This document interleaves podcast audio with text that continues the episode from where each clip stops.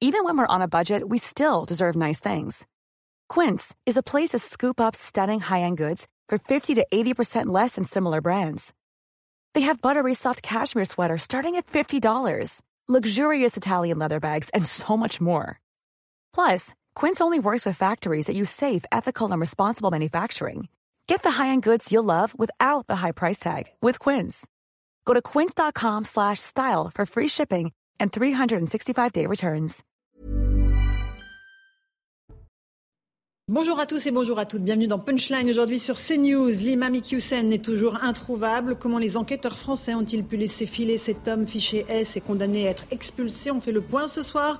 On entendra les toutes dernières informations données par le préfet du Nord qui vient de faire une conférence de presse. Le scénario privilégié, dit-il, c'est une fuite en Belgique de l'imam Iqiyoussen qui est donc devenu un délinquant. On verra aussi ce sondage CSA pour CNews. La décision d'expulser cet imam était-elle une bonne décision? On verra votre réponse. Je vous laisse deviner le pourcentage de réponses positives.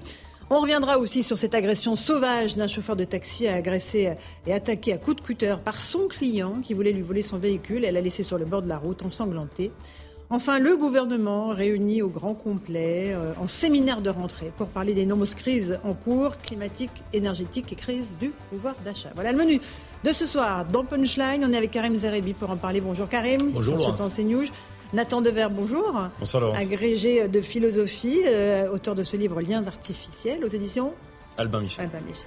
Gabrielle Cluzel, directrice de la rédaction de Boulevard Voltaire. Bonjour.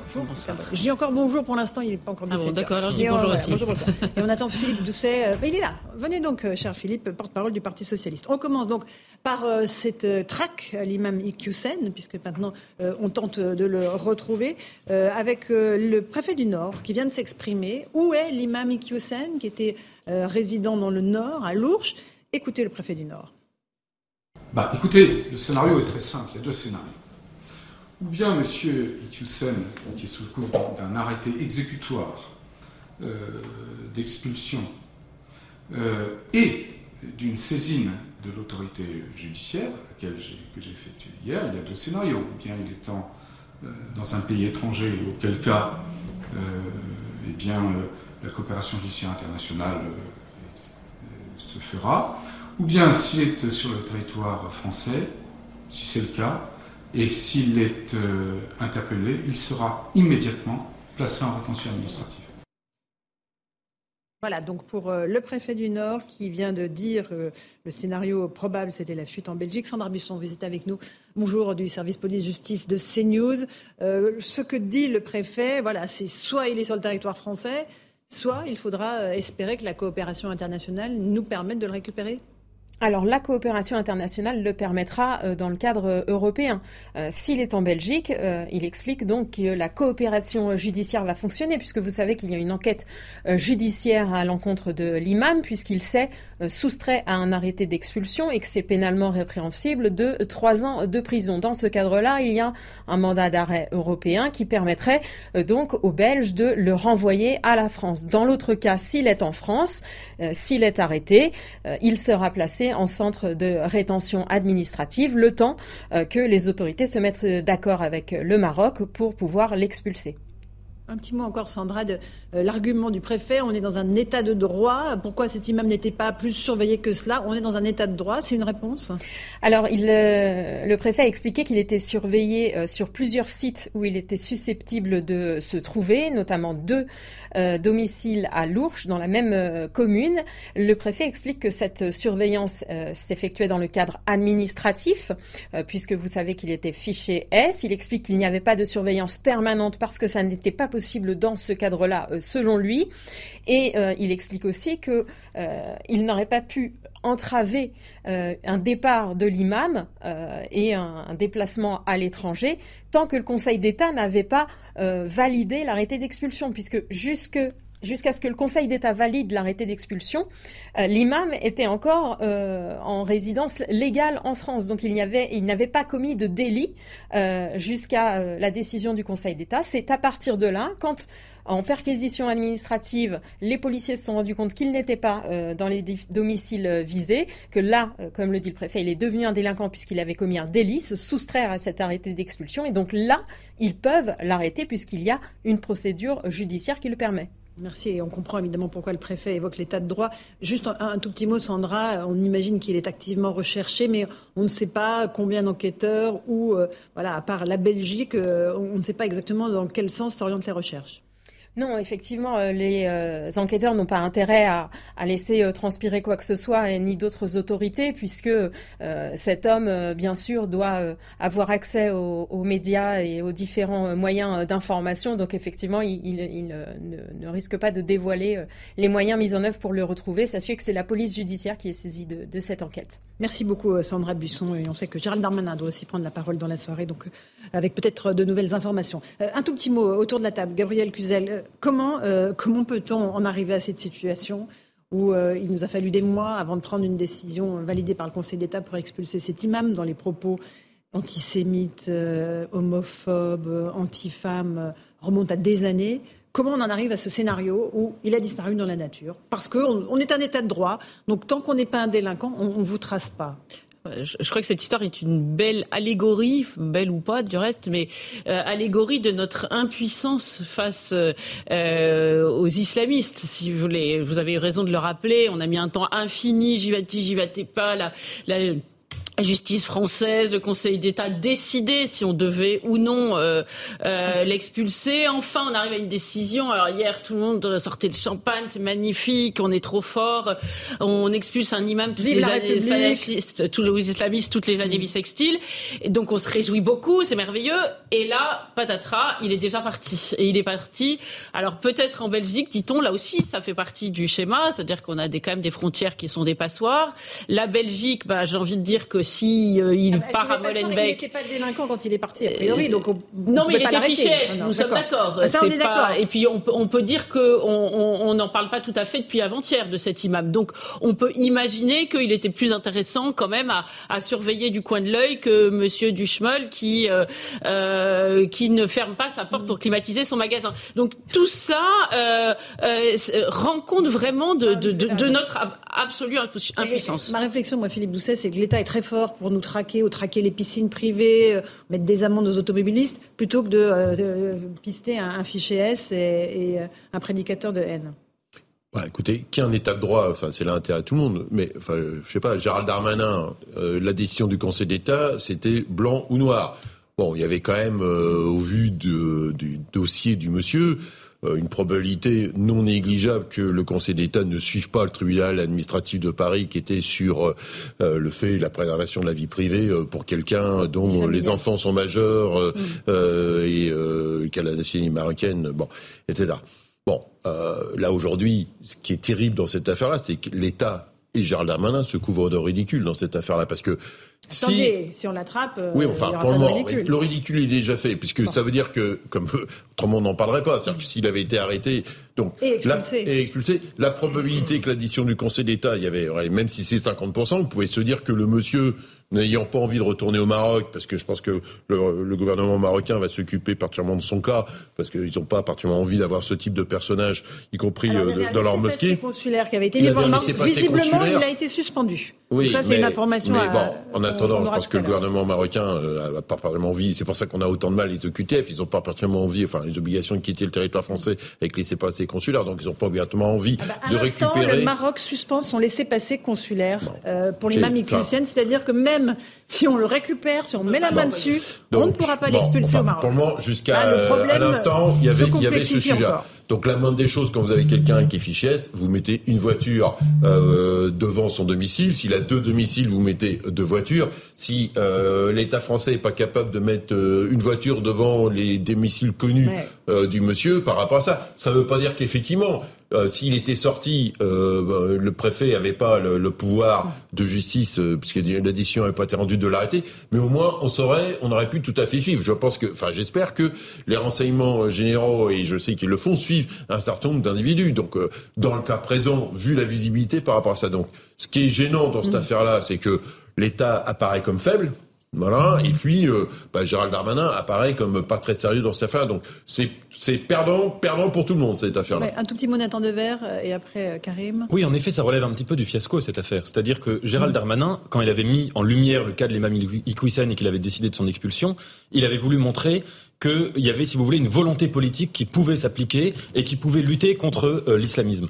Or, on a vu que tout s'est mal passé et qu'on est allé de d'échec en échec, avec un dossier qui était mal ficelé, qui a engendré donc la décision du tribunal administratif, avec ensuite cette, cette fuite, avec euh, le, le laisser-passer suspendu, avec aussi une, une chose dont on n'a pas assez dit, c'est que cet imam, il répandait ses prêches et sa propagande islamiste sur Internet et plus particulièrement sur YouTube.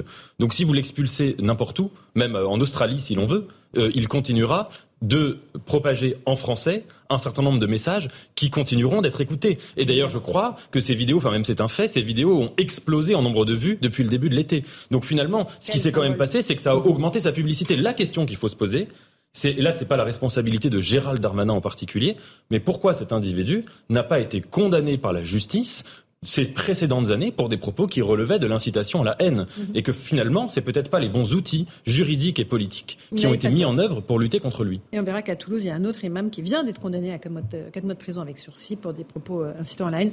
Rapidement, Carré, on fera le flash et je vous repasserai la parole longuement. Beaucoup de choses ont été dites. C'est un imbroglio de, de, de, A à Z, cette affaire. Donc, depuis 2004, il tient des propos euh, qui ne sont pas des, des, opinions, euh, qui sont des délits.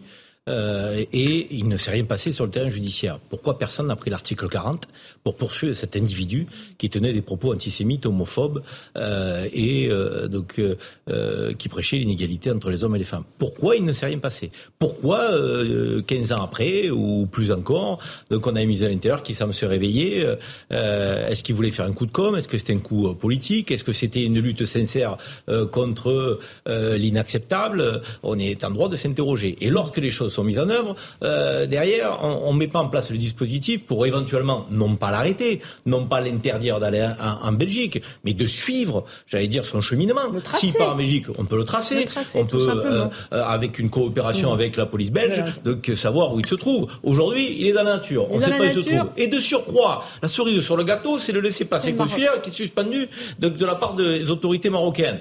Et, qui, dit quoi, cette suspension? On sait très bien que c'est euh, du berger à la bergère, la visite du président de la République en Algérie. Parce on connaît mm. donc les mauvaises relations entre l'Algérie et le Maroc. Euh, les voisins mm. marocains n'ont pas été satisfaits de cette visite de trois jours. Donc ils nous le font payer. De A à Z, on est dans un imbroglio et rien n'est réglé. Vous avez raison. Imbroglio, c'est le bon mot. Il est 17h, on fait le rappel des titres de l'actualité avec Arthur Muriot. On continue à parler du cas Iqiyoussen.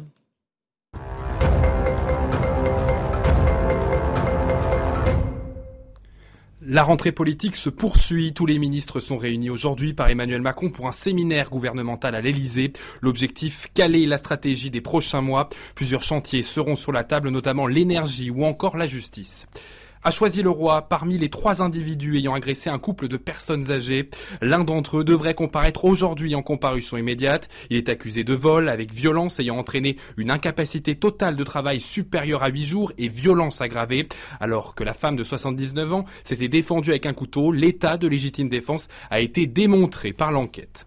Face à la crise, la ville de Strasbourg décide de fermer ses musées deux jours par semaine. Elle adaptera aussi ses horaires d'ouverture. Objectif, ne pas augmenter le prix des tickets d'entrée pour garantir l'accessibilité à la culture. Mais la mairie précise que les musées demeureront cependant ouverts six jours sur sept lors des grandes expositions.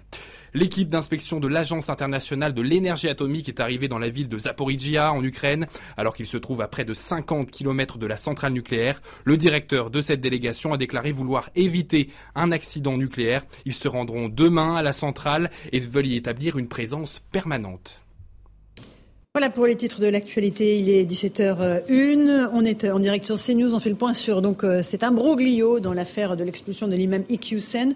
Euh, le Conseil d'État a validé son expulsion. Patatras euh, il était euh, parti de son domicile. Il est ensuite, a priori, en Belgique, selon le, préfet du Nord. Pardon. Et à l'instant, on vient d'apprendre que le Maroc a suspendu son laissez-passer consulaire qui devait permettre à la France de l'expulser vers euh, le pays, son pays natal. en tout cas, natal non, parce qu'il est né en France, mais son pays, sa nationalité, absolument. on va écouter à nouveau le préfet du Nord qui explique que désormais, l'imam, avec ce délai de fuite, est devenu un délinquant. Mais encore une fois, ce point est très important ce n'est que lorsque la visite domiciliaire s'est révélée infructueuse, c'est-à-dire qu'ils ont constaté que M. Iqiyoussen s'était soustrait à la mesure d'expulsion et est donc devenu un délinquant, ce n'est que lorsqu'ils m'ont rendu compte à 21h que j'ai saisi, au fin d'une mise en mouvement de l'action publique, le parquet du tribunal judiciaire de Valenciennes. je suis sûr que ce préfet fait les choses comme il le peut, mais c'est confondant l'impuissance de l'État français. C'est au moment où on est allé à son domicile, où on a constaté qu'il n'était pas là, qu'on a considéré que c'était un délinquant. Mais en fait, on est impuissant, complètement impuissant. On n'a rien anticipé dans cette affaire. On n'a rien anticipé dans cette affaire. On n'a pas fait euh, ce que l'on devait faire à l'origine, initialement, c'est-à-dire saisir la justice pour des propos qui étaient inacceptables et qui relevaient du délit. Et puis derrière, euh, lorsqu'on prend une mesure administrative, on n'a pas fait le nécessaire pour surveiller, euh, non pas pour arrêter, puisqu'effectivement, on était suspendu à l'addition du, Conseil d'État, mais on pouvait surveiller, tracer. Cet individu, nous ne l'avons pas fait. Ce qui est, je dirais, important à, relever, c'est qu'imaginons que nous le mettions la main dessus demain mm, en mm. Belgique. Il est ramené en France. Que va-t-il se passer? Il sera dans un centre de rétention. Pendant 90 jours. 90 jours. Au-delà des 90 jours, il sera remis en liberté. Exactement. Il n'y a pas de décision de justice de qui, a pu statuer sur euh, la mise à l'écart de la société de cet individu. Donc il ne pourra pas être enfermé dans quelques prisons ou, euh, ou infrastructures que ce soit. Il, sera en centre de rétention 90 jours. Au-delà de ces 90 jours, si nous n'avons pas obtenu le laissez-passer consulaire des autorités marocaines, il sera dans la nature. Nathan Devers, on a là le condensé de problème de l'expulsion et de l'expulsion des délinquants étrangers, parce qu'on parle d'un délinquant étranger, euh, sous les yeux. Un cas euh, pratique, un cas concret, voilà, avec cet imam Ekyusen. Oui, tout à fait, parce que le problème, c'est qu'il y a eu la confusion entre politique intérieure et politique internationale. Par définition, je vais dire une évidence, mais euh, peut-être qu'on aurait dû y penser avant à cette évidence, c'est que la question des expulsions, c'est une question qui engage des rapports entre deux pays, des rapports internationaux.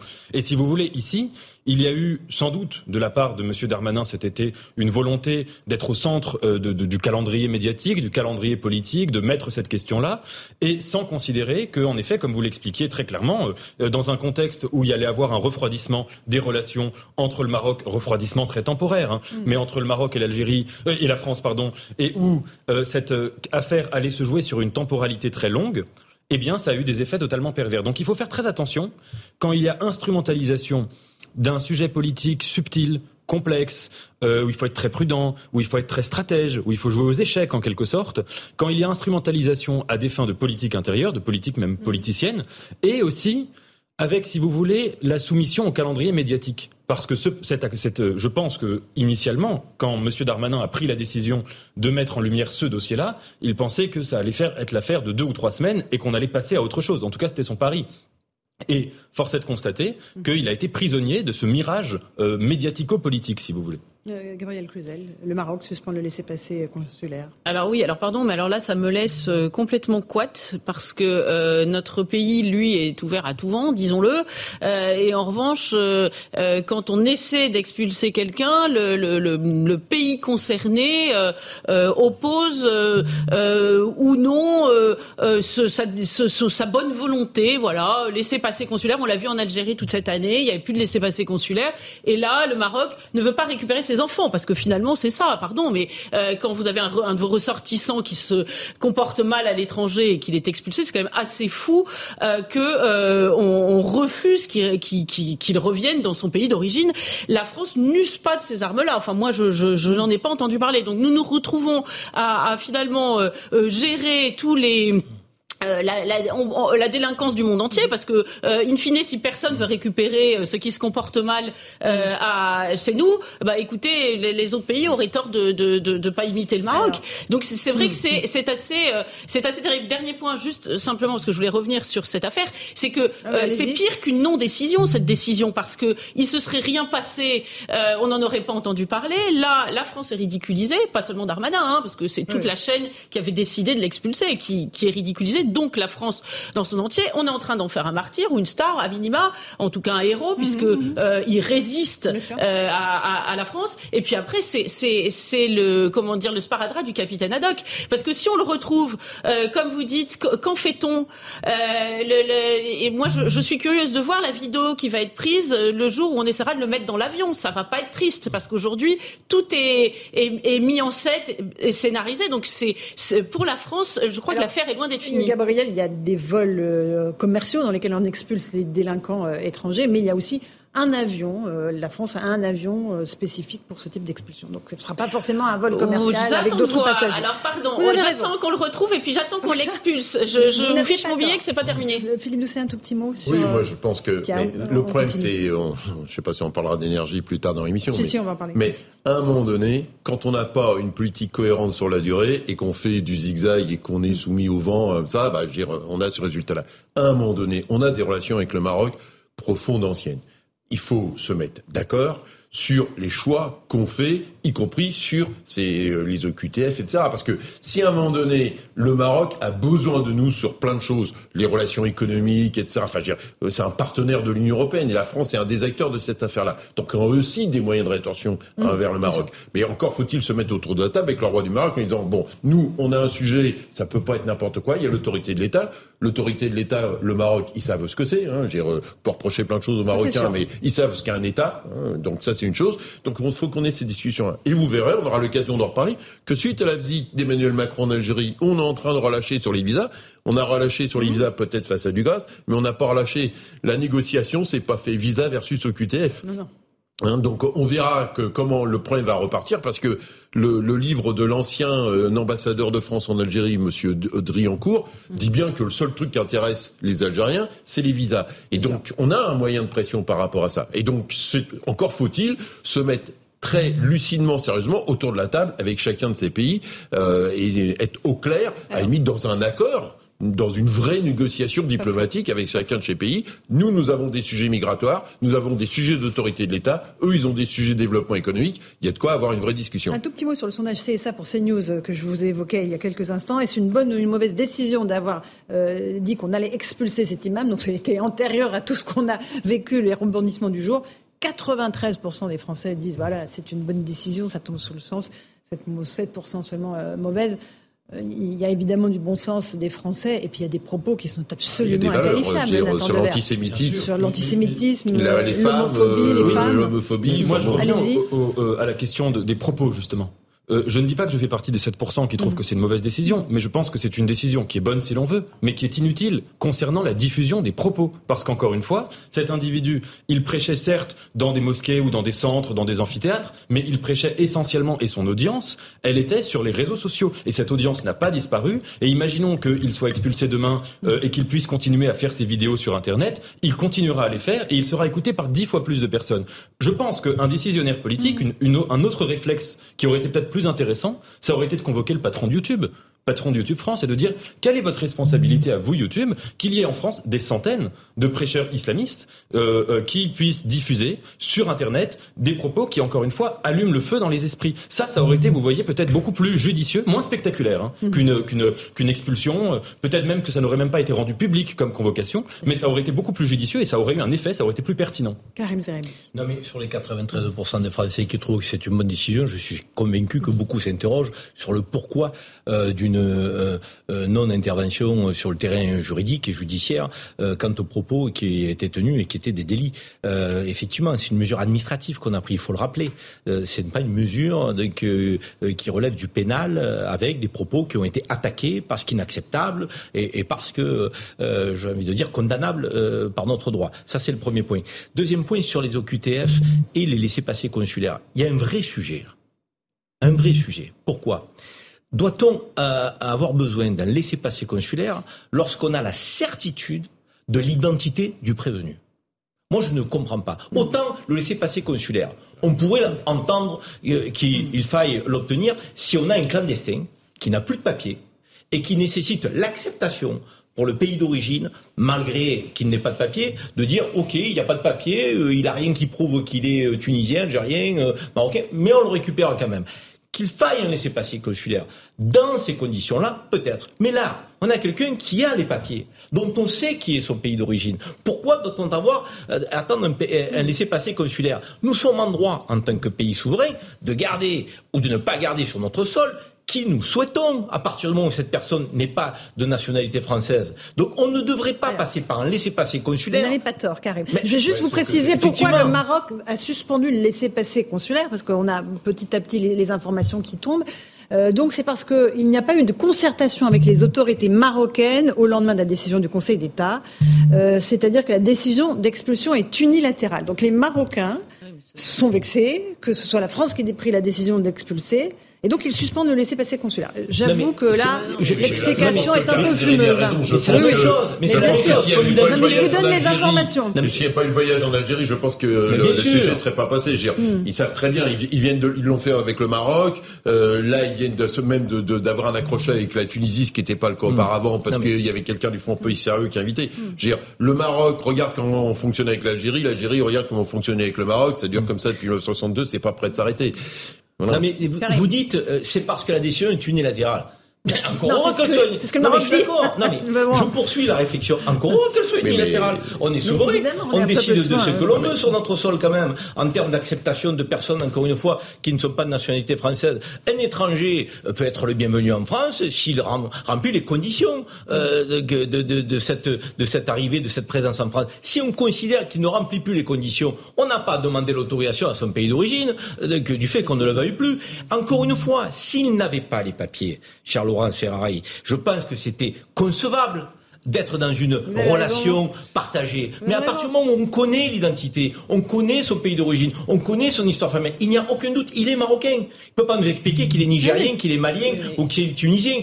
on ne devrait pas. Aujourd'hui, c'est ce qu'on évoquait tout à l'heure. C'est aujourd'hui, on est dans un code de relations internationales. Aujourd'hui, euh, on, a des relations avec euh, le Maroc. Donc, si, enfin, dire, si le Maroc demain envoie euh, condamne un, un, Français au Maroc et le renvoie, il y aura aussi un laissez-passer consulaire. Ça fonctionne des deux côtés. C'est des relations internationales. Face à cette difficulté d'expulser des délinquants étrangers, de la nécessité d'un laissez-passer consulaire à partir du moment où l'identité de ce délinquant étranger n'est pas à mettre en doute. On, on, on, a le droit de s'interroger. Euh, Gabriel, on écoutera l'ancienne garde des Sceaux, Rachida Dati. Non, mais enfin, il me semble que la France a des mesures de, de, de rétorsion. C'est-à-dire qu'elle peut aussi bloquer les visas. Bah, si on s'amuse à jouer à ce jeu-là, s'ils veulent pas... Ça ne marche pas, Gabriel. Ah ben, ça ne marche pas, peut-être parce qu'on n'a pas essayé, en fait. Euh, je, ah ben, attendez, Gérald Darmanin a fait une tournée dans les pays euh, oui, Algérie, Tunisie, Maroc l'an dernier, et ça ne marche pas. Non, non, non, il a bloqué les visas, quand il a bloqué les visas sur l'Algérie, ça a été beaucoup réduit par rapport à ça tous les Algériens, il y a eu une grosse pression. C'est pour ça que le sujet des visas était au cœur de la visite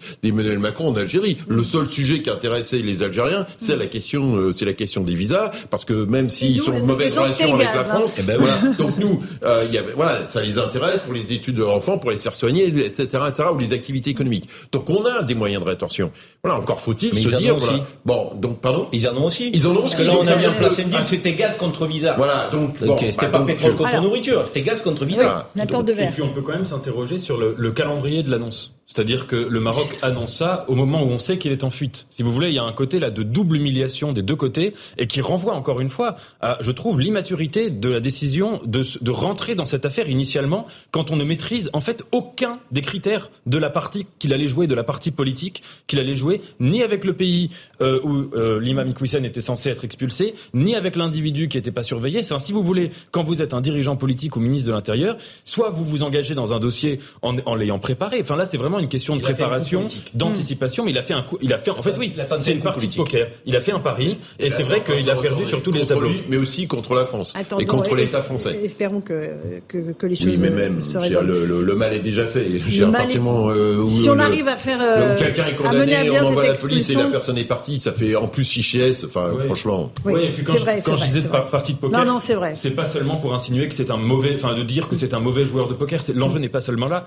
c'est de dire en fait que sur ce genre de sujet, c'est vrai que le politique n'a aucun levier qui est opérationnel. C'est ça. C'est ça. d'avoir la police avoir fichier S, avoir la police en surveillance, non pas en arrestation, pour savoir, voilà, j'espère qu'on suit euh, que les renseignements généraux, enfin, je sais qu'ils suivent vers tant de personnes. Il y a eu des imams qui ont été expulsés, l'imam de Saint-Chamond, euh, qui a été expulsé vers les Comores. Euh, donc c'est possible, c'est faisable. C'est, si le pays veut bien le récupérer. Hein. Voilà, donc, donc bah, très bien. Donc, mais on a quand même des moyens, encore une fois, de faire le Maroc. Moi, je crois que Gérard Darmanin, il n'a pas d'autre choix, et l'État français n'a pas d'autre choix d'aller au bout du bout. Sinon, c'est le déshonneur pour tous. Et ça, c'est déjà commencé. Je suis d'accord avec mon voisin. dire qu'il va falloir entrer dans un deal pour l'expulsion de quelqu'un euh, qui euh, a, été administrativement sanctionné euh, pour une présence On va devoir entrer dans un deal diplomatique pour une expulsion de quelqu'un qui a tenu des propos qui relèvent du délit. Mais attendez, si pour tous les clandestins, là ça n'en est pas un,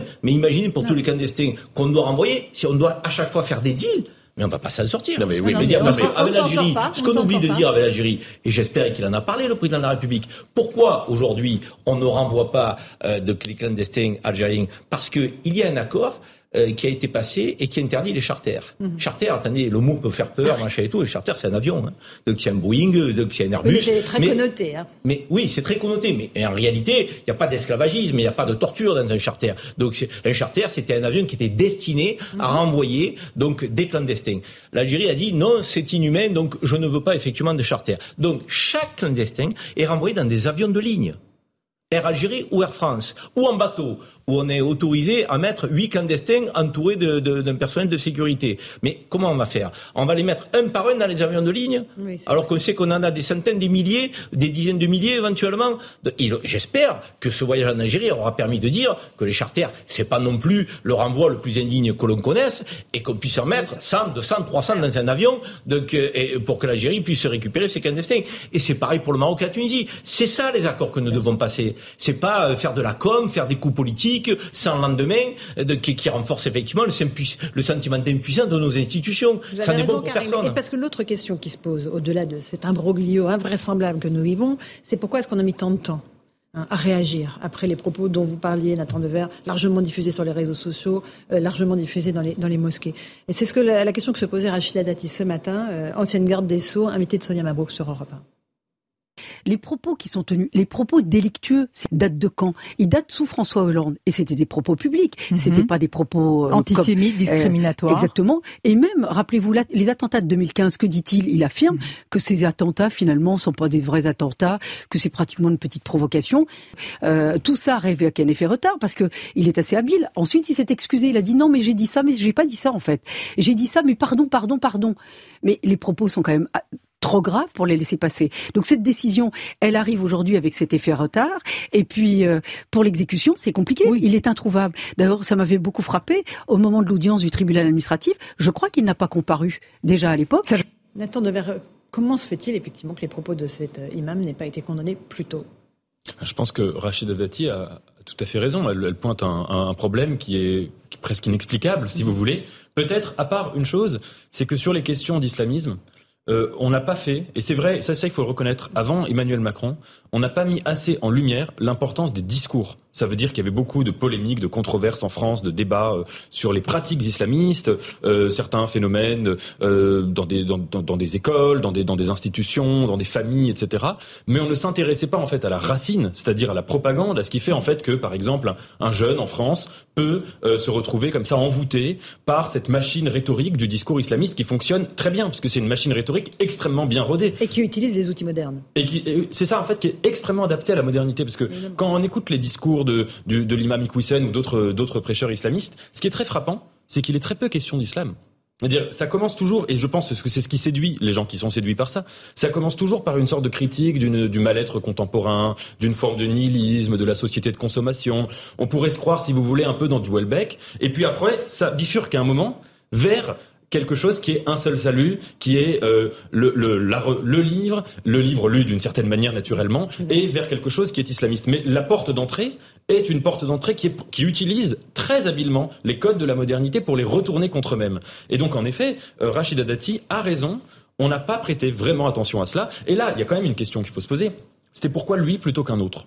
Pourquoi cet été on a parlé de cet homme-là euh, et je, je dis pas ça du tout pour le défendre, hein, ce qu'il dit est indéfendable, mais... des gens qui tiennent ce genre de discours, il n'est pas le seul en France. Mhm. Et si vous voulez, il y a quelque chose que j'ai trouvé un petit peu d'arbitraire derrière tout cela ou un petit peu de léger. Euh, on, on, avait l'impression que c'était réductible au fait du prince qui choisit de s'intéresser à cet individu, alors euh, alors que il y a tout un dossier derrière qui est beaucoup plus vaste et qui est pas seulement agitable autour de deux trois personnes comme ça. Gabriel Cluzel, on a mis du temps en fait à réaliser l'emprise des islamistes euh, sur, euh, dans notre pays. On a mis du temps à condamner ce type de propos, même après les attentats de 2015. Il a suffi qu'il s'excuse pour qu'on passe tout ça, euh, voilà, euh, à la trappe. On a, on n'a pas voulu voir et ça fait des années que ça dure parce que dès que finalement on s'attaque au sujet, on est taxé d'islamophobie. Donc c'est un rempart immédiat qui désarme, évidemment, absolument.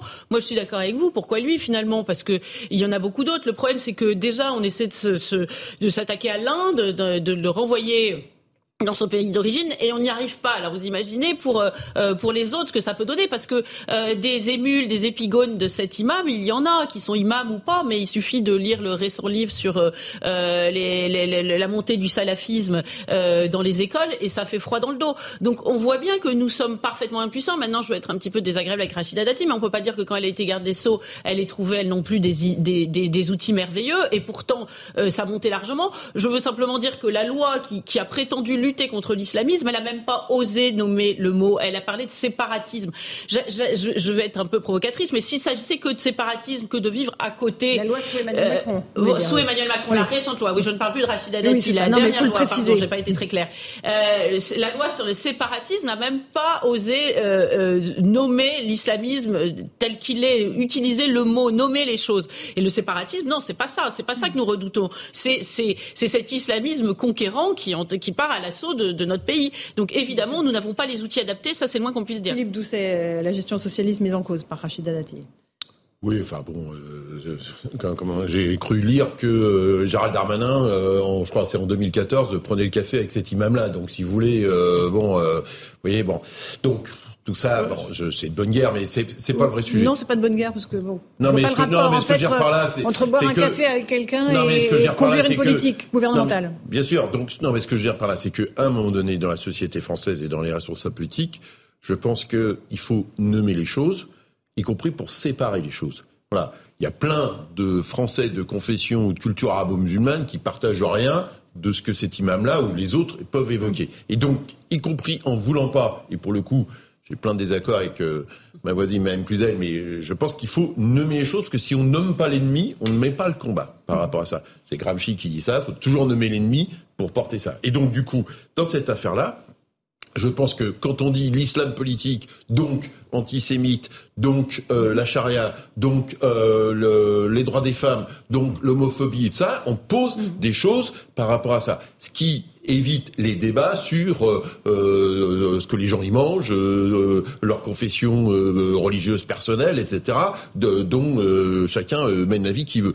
Donc il faut qu'on trouve ce chemin entre d'un côté la liberté religieuse, qui est la loi 1905, qui est euh, une liberté religieuse pour tous, la liberté de conscience, le droit de blasphème, mais il faut être au clair et par rapport à ça. La, loi, de la République. Et, la loi de la République est affichée clairement par rapport à ça et ne rien laisser passer parce que les propos sur l'antisémitisme ils datent de 2014-2015. C'est une erreur de ma part. Les propos sur les femmes ils sont tout à fait récents, etc. Et donc faut poser ces choses-là. Et si on ne pointe pas, et eh bien finalement on est dans la confusion. Donc on mélange tout le monde, euh, du vieux Shibani qui va à la mosquée tous les jours parce que c'est sa foi depuis longtemps. On mélange pas. Ah, euh, on mélange pas. Et donc on, on, on mélange tout ça. Et donc ça l'erreur. donc, je pense que l'islam politique, c'est un projet par rapport à ça et qui doit être dénoncé en tant que tel. Aujourd'hui même, euh, un, imam, euh, l'imam de Toulouse, Mohamed Tatia, a été euh, condamné à 4 mois de prison avec sursis. On voit le, niveau de la réponse judiciaire pour provocation à la haine raciale, notamment lors de prêches violemment antisémites. 4 mois de prison avec sursis, carrément. Non, mais il faut qu'on comprenne que lorsqu'on combat l'islamisme avec sincérité et qu'on se donne les moyens de le combattre, on, protège la nation, on rend service à la nation, mais on rend service aussi à la communauté musulmane. Qui, dans l'immense majorité euh, d'entre elles, donc, est respectueuse des lois de la République et est confondue à tort avec effectivement des islamistes qu'il faut combattre.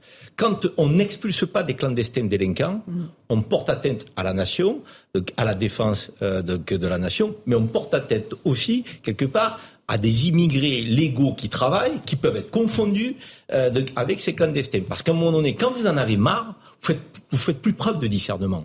Quand vous, moi, je, je, vais vous dire, mm. euh, euh, sans me faire de confidence euh, particulière, j'étais à Marseille cet été, qui, qui est ma ville, euh, que je connais bien. Je parlais avec des femmes et des hommes qui sont issus de l'immigration, des Français issus de l'immigration, et qui me disaient, on n'en peut plus des clandestins qui sont en situation irrégulière, mm. euh, qui arrachent les sacs, qui arrachent les colliers et autres.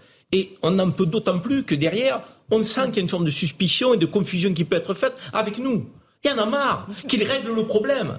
Donc ça veut dire qu'il y a une volonté, pas simplement des Français de souche et des Français de dix générations, de tous les gens honnêtes, quels qu'ils soient, quelle que soit leur croyance, leur confession, leur catégorie professionnelle, leur origine. Il faut qu'on le comprenne. C'est un enjeu politique qui n'est pas partisan, qui est un enjeu d'intérêt général. Il y a une demande d'État. Oui, de régalien. Il y a une demande d'État parce que l'État, c'est ce qui fait, surtout en France, on est un État-nation. C'est l'État qui a créé la nation dans notre longue histoire. Et quand l'État fonctionne pas, eh ben la nation, elle fonctionne pas bien. Et du coup, toute la mécanique ce que, ce que Karim évoque, évidemment, je l'entends aussi tous les jours, les gens veulent vivre ensemble, que les choses se passent bien et que euh, et que tout ça ne part pas. Et, ils ont ils ont en plus marre d'être confondus avec ce type de Vous avez entièrement raison, il fallait le dire. On fait une petite pause. On reprend ce débat dans un instant avec vos quatre dans Punchline sur scène. Nous à tout de suite.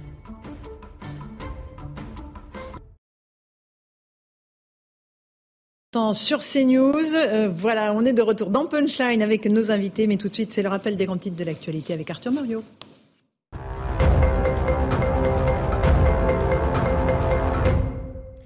La Cour d'appel de Toulouse a rendu sa décision. L'imam de la grande mosquée d'Ampalo est condamné à 4 mois de prison avec sursis pour provocation à la haine. Sur une vidéo d'un de ses prêches datant de 2017, il faisait référence en arabe à une parole du prophète Mahomet qui appelait les musulmans à tuer les juifs. Il a tenté de se défendre en indiquant que ses propos avaient été mal interprétés et que la traduction avait été altérée.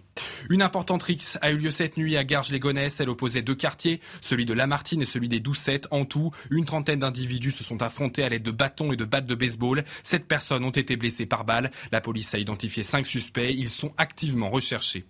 L'obtention de visa euh, sera plus compliquée pour les citoyens russes voulant se rendre sur le territoire de l'Union européenne. Les ministres des Affaires étrangères de l'UE ont décidé de suspendre l'accord sur l'assouplissement du régime des visas avec la Russie. Réunis à Prague, ils ont convenu que les relations avec Moscou ne pouvaient pas rester inchangées. Voilà pour les grands titres de l'actualité. On a évoqué euh, en début d'émission euh, cet imbroglio autour de l'expulsion euh, de l'imam Iqiyoussen, opération ratée puisqu'il est en fuite et que le Maroc en plus vient de suspendre son laissez-passer consulaire. On y reviendra tout à l'heure avec de nouvelles informations. Mais il y a une vraie demande de régalien dans notre pays, on l'évoquait. Elle se traduit aussi par la demande de sécurité des Français, le droit à vivre en sécurité, la liberté d'être en sécurité dans notre pays, parce que les agressions sont absolument quotidiennes, évidemment. Un chauffeur de taxi en région parisienne a même été agressé par son client qui, euh, qui lui a donné des coups de cutter euh, pour lui voler euh, son véhicule et le laisser sur le bord de la route. Explication Jeanne Quincard, Fabrice Elsner.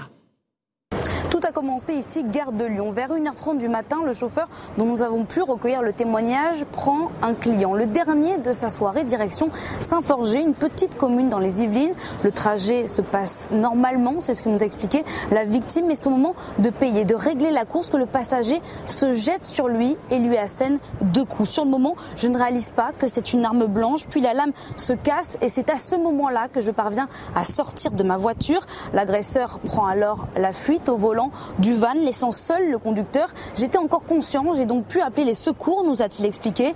Une fois pris en charge à l'hôpital et après son opération, les médecins ont expliqué à ce père de famille qu'il avait eu beaucoup de chance. Le coup a été porté entre la carotide et la jugulaire avec une lame de 9 cm.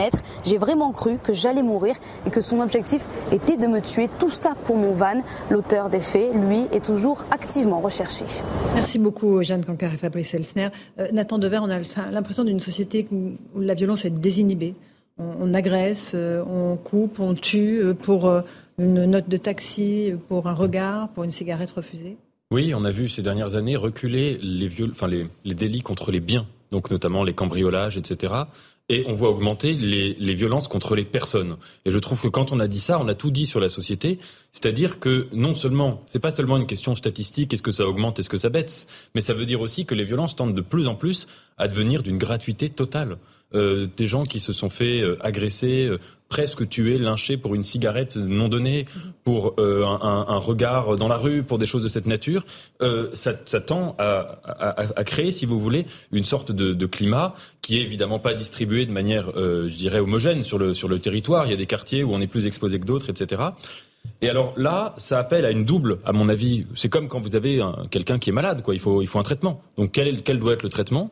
Moi, je suis très clair là-dessus c'est à la fois un traitement euh, euh, policier, pénale qui doit être évidemment accentuée, c'est-à-dire que quand il y a des individus qui une répression pénale exactement, c'est ce que j'appellerais le traitement des symptômes, et aussi un grand débat sur les origines de la violence. Alors là, dans, dans la question de cette euh, agression de la, de la, de la gare de Lyon, il faudra voir si c'est un cas purement individuel, si derrière il y a un réseau, etc.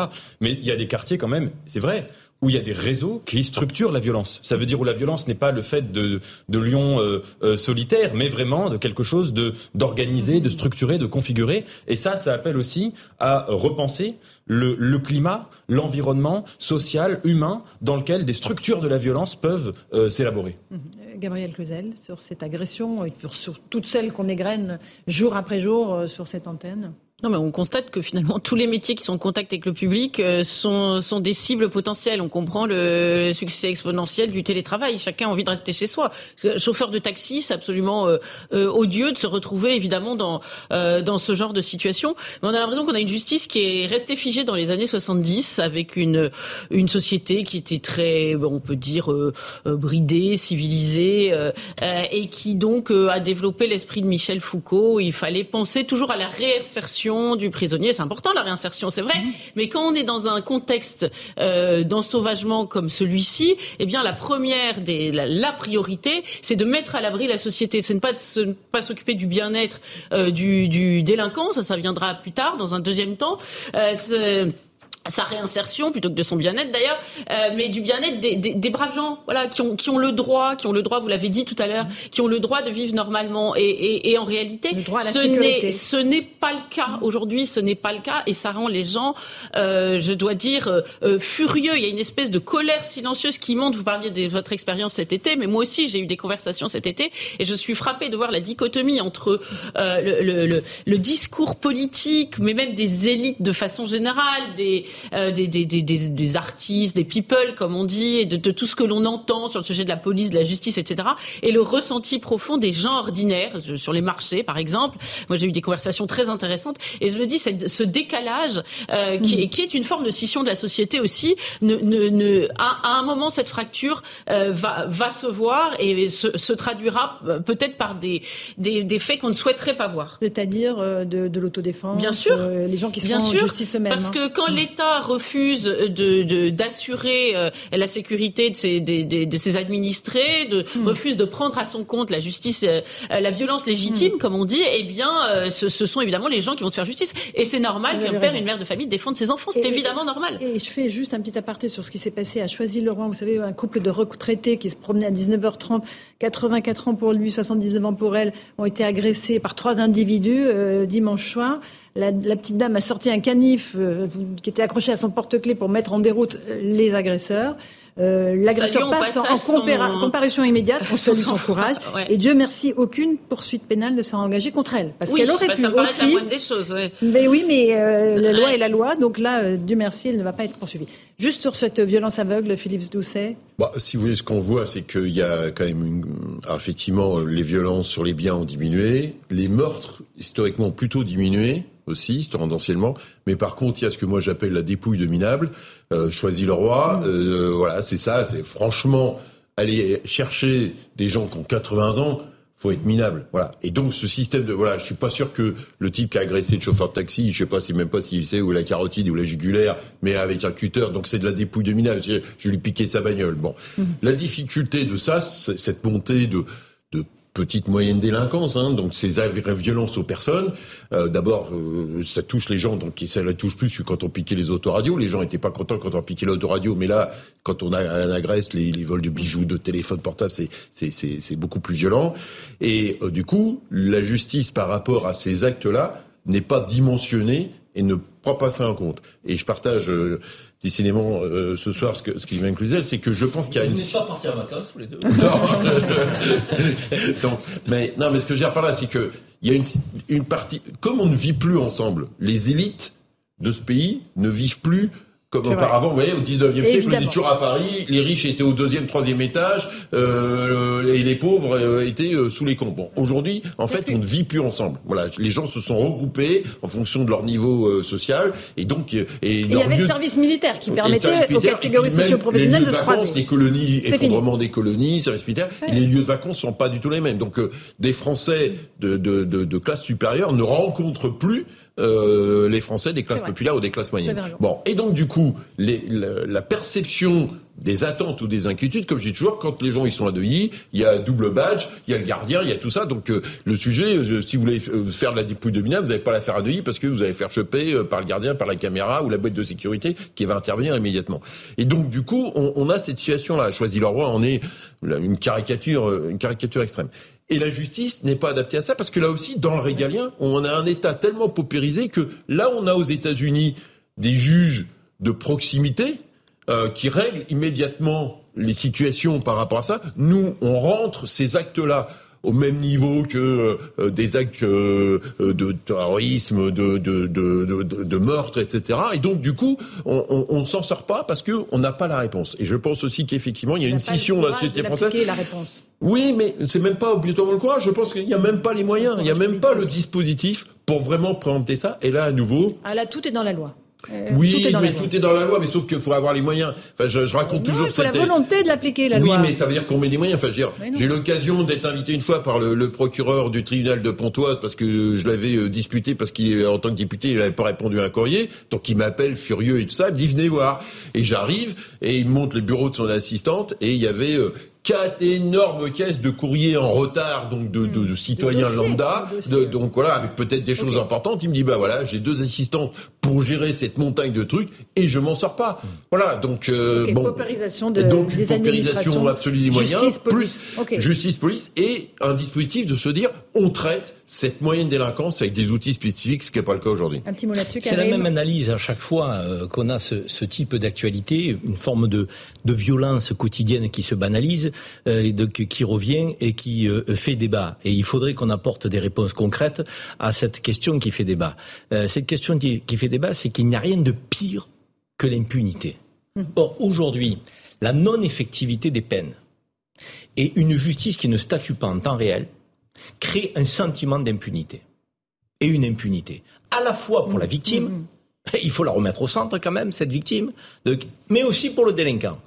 Parce qu'on remet au calendrier grec une sanction qui devrait être, effective immédiatement. Donc tant qu'on ne se donnera pas les moyens de statuer en temps réel face à une agression, je ne dis pas pour tout, vous avez un délit financier, vous avez marché, qu'on vous remette à trois mois ou à quatre mois pour être convoqué, pourquoi pas? Mais une violence, mm. une violence, c'est quelque chose qui est traumatisant pour la victime si celle-ci euh, euh, sait que son euh, agresseur est convoqué six mois après, si celui-ci sait qu'il est convoqué six mois après, il se dit mais c'est pas si grave que ça, puisque ça peut attendre six mois. Et dans six mois, je vais avoir quoi? Ah, si je suis pas connu des services de police, un petit rappel à la loi. Si je suis connu que j'ai été en sursis, mais pas plus que ça, allez, à la limite un peu de sursis, ou alors un bracelet. Il n'y a pas d'enfermement. Donc moi je vais vous dire, si il doit y avoir une peine, il faut qu'elle soit effective et qu'elle soit rapide.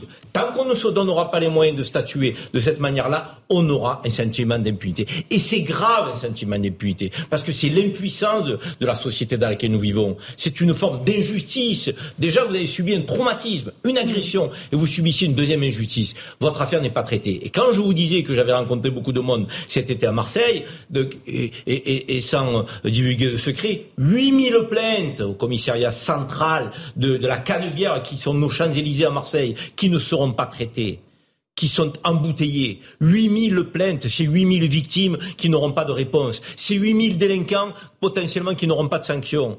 Où va-t-on Comment voulez-vous que ça ne se banalise pas avec cette approche-là? Votre coup de gueule ce soir dans Punchline. On avance un petit peu, on va parler de la crise de l'énergie, euh, puisque évidemment euh, il y a beaucoup de nuages noirs euh, qui s'amoncellent sur notre pays. Elisabeth Borne a tenté de temporiser et ils sont réunis en séminaire gouvernemental en ce moment, l'ensemble du gouvernement, pour évoquer cette crise énergétique. Il y a beaucoup de séminaires, de conseils. de... Avec même un cours de quelqu'un du GIEC pour qu'on leur explique le réchauffement le climatique. Réchauffement climatique. Bon, ils s'intéressent au sujet. je voudrais juste qu'on écoute Agnès Pannier-Runacher la ministre, euh, parce qu'aujourd'hui, la, Russie, Gazprom, a décidé euh, de fermer le, robinet euh, du gaz complètement à partir du 1er septembre. Officiellement, c'est pour un différent commercial, mais on sait bien que, évidemment, c'est Vladimir Poutine qui est derrière ça. On va regarder ce qu'elle dit.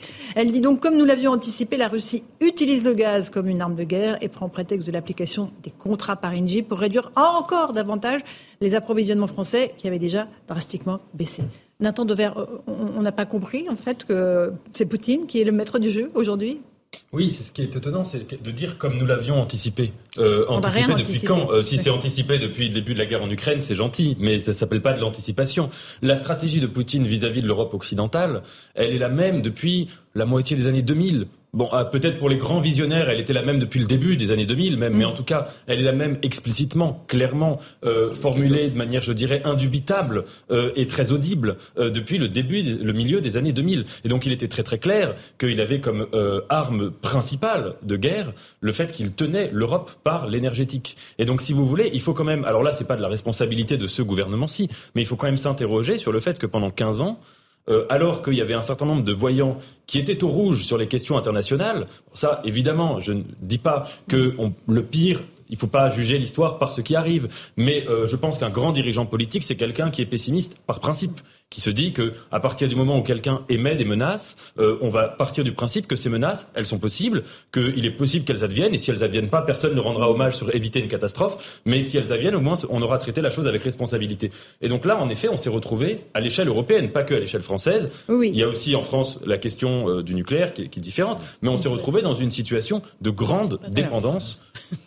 Euh, Par rapport à la Russie, absolument. Euh, Gabriel et ensuite euh, Monsieur Doucet. Oui, alors différente ou pas, hein, parce que les, les, on sait que les énergies sont liées. Et puis je vais dire quelque chose d'assez évident, mais que ressent aujourd'hui chaque Français, c'est que s'il n'y a pas de gaz, il pourrait au moins se, se dire qu'il chauffera l'électricité. Mais là, l'électricité, avec tout ce qu'on a fait avec le nucléaire, c'est devenu extrêmement compliqué, alors que la France euh, était en pointe sur ces sujets-là. Moi, je trouve quand même qu'il y a des politiques qui devraient rendre des comptes. Il y a, il y a un certain nombre d'éléments qui sortent. Hein, Notamment aujourd'hui, j'ai vu euh, circuler une petite vidéo. Je crois que c'est vous qui interviewiez du, du, reste Nicolas Sarkozy pendant la campagne, pendant sa campagne de 2012, mhm. et, vous, et, et, et, il expliquait euh, que euh, la, la, fermeture des centrales nucléaires était liée, euh, était le fruit de l'accord entre les socialistes et les écolos. C'était une façon de donner leur petite récompense aux, aux, écologistes pour que Eva Joly se, se rallie à leur cause. Donc si c'est bien ainsi qu'on a joué au le sort de l'énergie et de l'électricité en France, eh bien, euh, je crois que les Français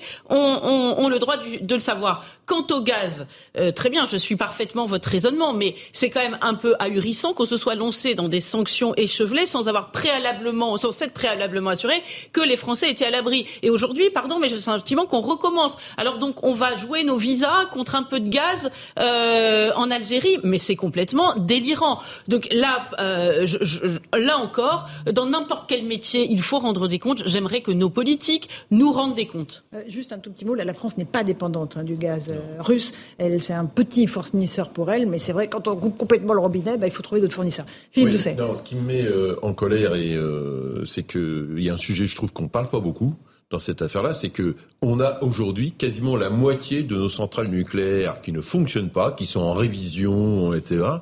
Euh, alors que euh, un de nos atouts par rapport aux Allemands, justement, été le nucléaire euh, et de ça, c'est que on devrait justement, à défaut d'avoir éventuellement un problème de gaz, ne pas avoir un problème d'électricité.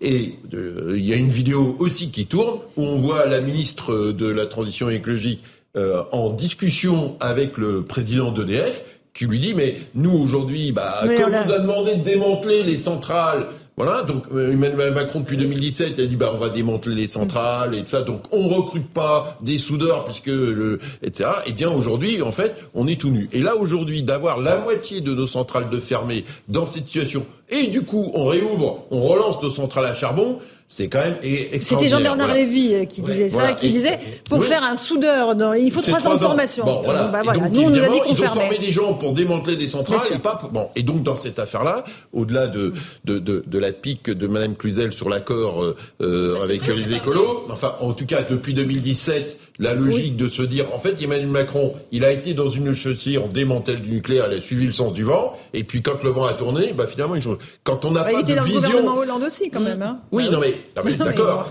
mais moi, je, enfin, honnêtement, j'étais pas obligatoirement d'accord avec affaire, mais peu importe. Depuis 2017, on n'était pas obligé de continuer le démantèlement de Fessenheim. Et en tout cas, là aujourd'hui, c'est pas des centrales qui doivent être démantelées. C'est c'est la moitié des centrales, tout simplement parce que on n'a pas les équipes et on n'a pas fait la planification de la, euh, de la révision, de la rénovation de, de ces centrales, parce qu'y compris, il nous manque du personnel. Et donc, à un moment donné, un grand dirigeant, c'est aussi quelqu'un qui se projette par rapport à ça. Et par rapport à Poutine, au moins depuis 2014, depuis la guerre en Crimée, on sait qu'a priori, c'est pas un copain. Absolument. Non, mais il y a deux erreurs qui me semblent majeures. Alors, vous allez me dire, après coup, c'est facile. La première, c'est effectivement la question de l'indépendance énergétique de la France.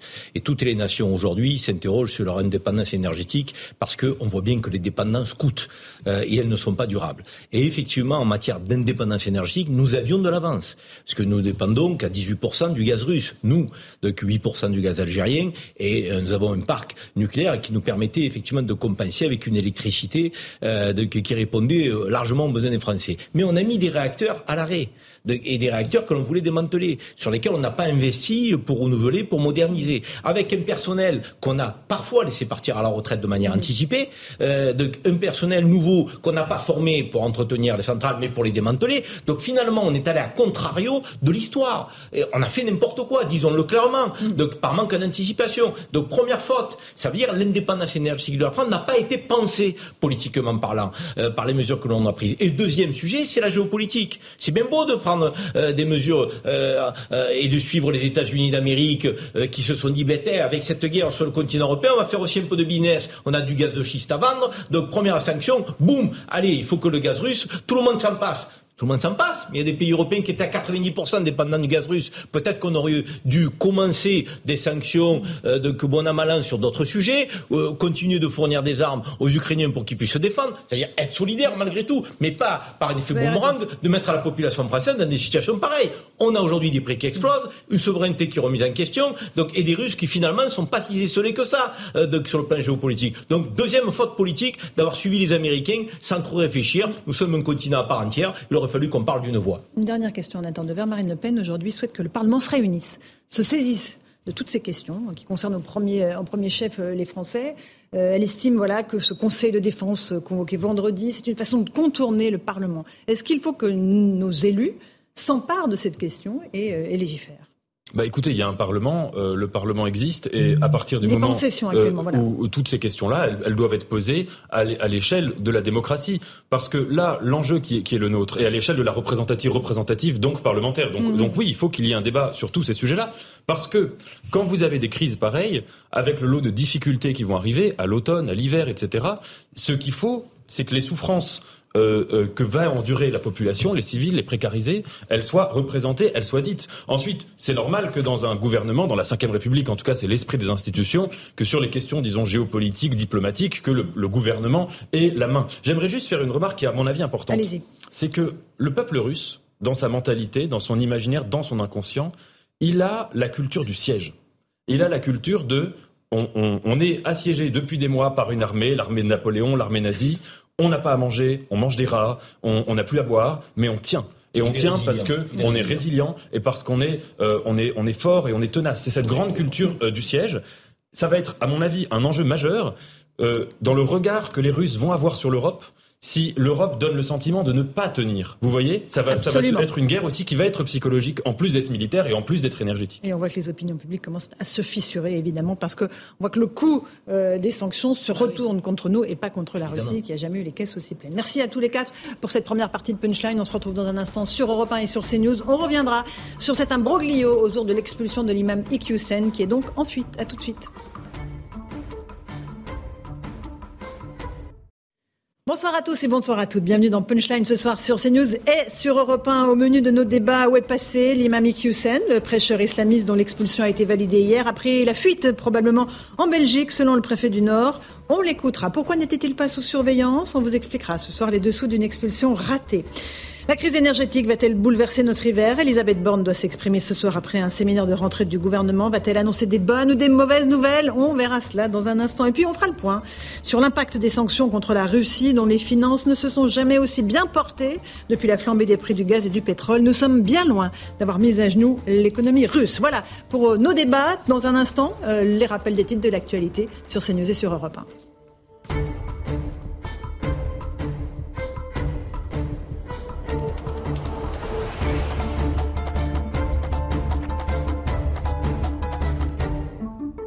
Il est 18h, bienvenue si vous nous rejoignez donc sur Europe 1 et sur CNews. C'est une information Europe 1. Le Maroc a suspendu le laissez-passer consulaire qui permettait d'expulser l'imam Iqiyoussen du territoire. Des discussions sont toutefois toujours en cours pour qu'il soit rétabli. L'imam est introuvable, il est devenu un délinquant, assure le préfet de la région des Hauts-de-France. Et le scénario d'une fuite en Belgique qui est privilégié. On écoute le préfet. Bah, écoutez, le scénario est très simple, il y a deux scénarios.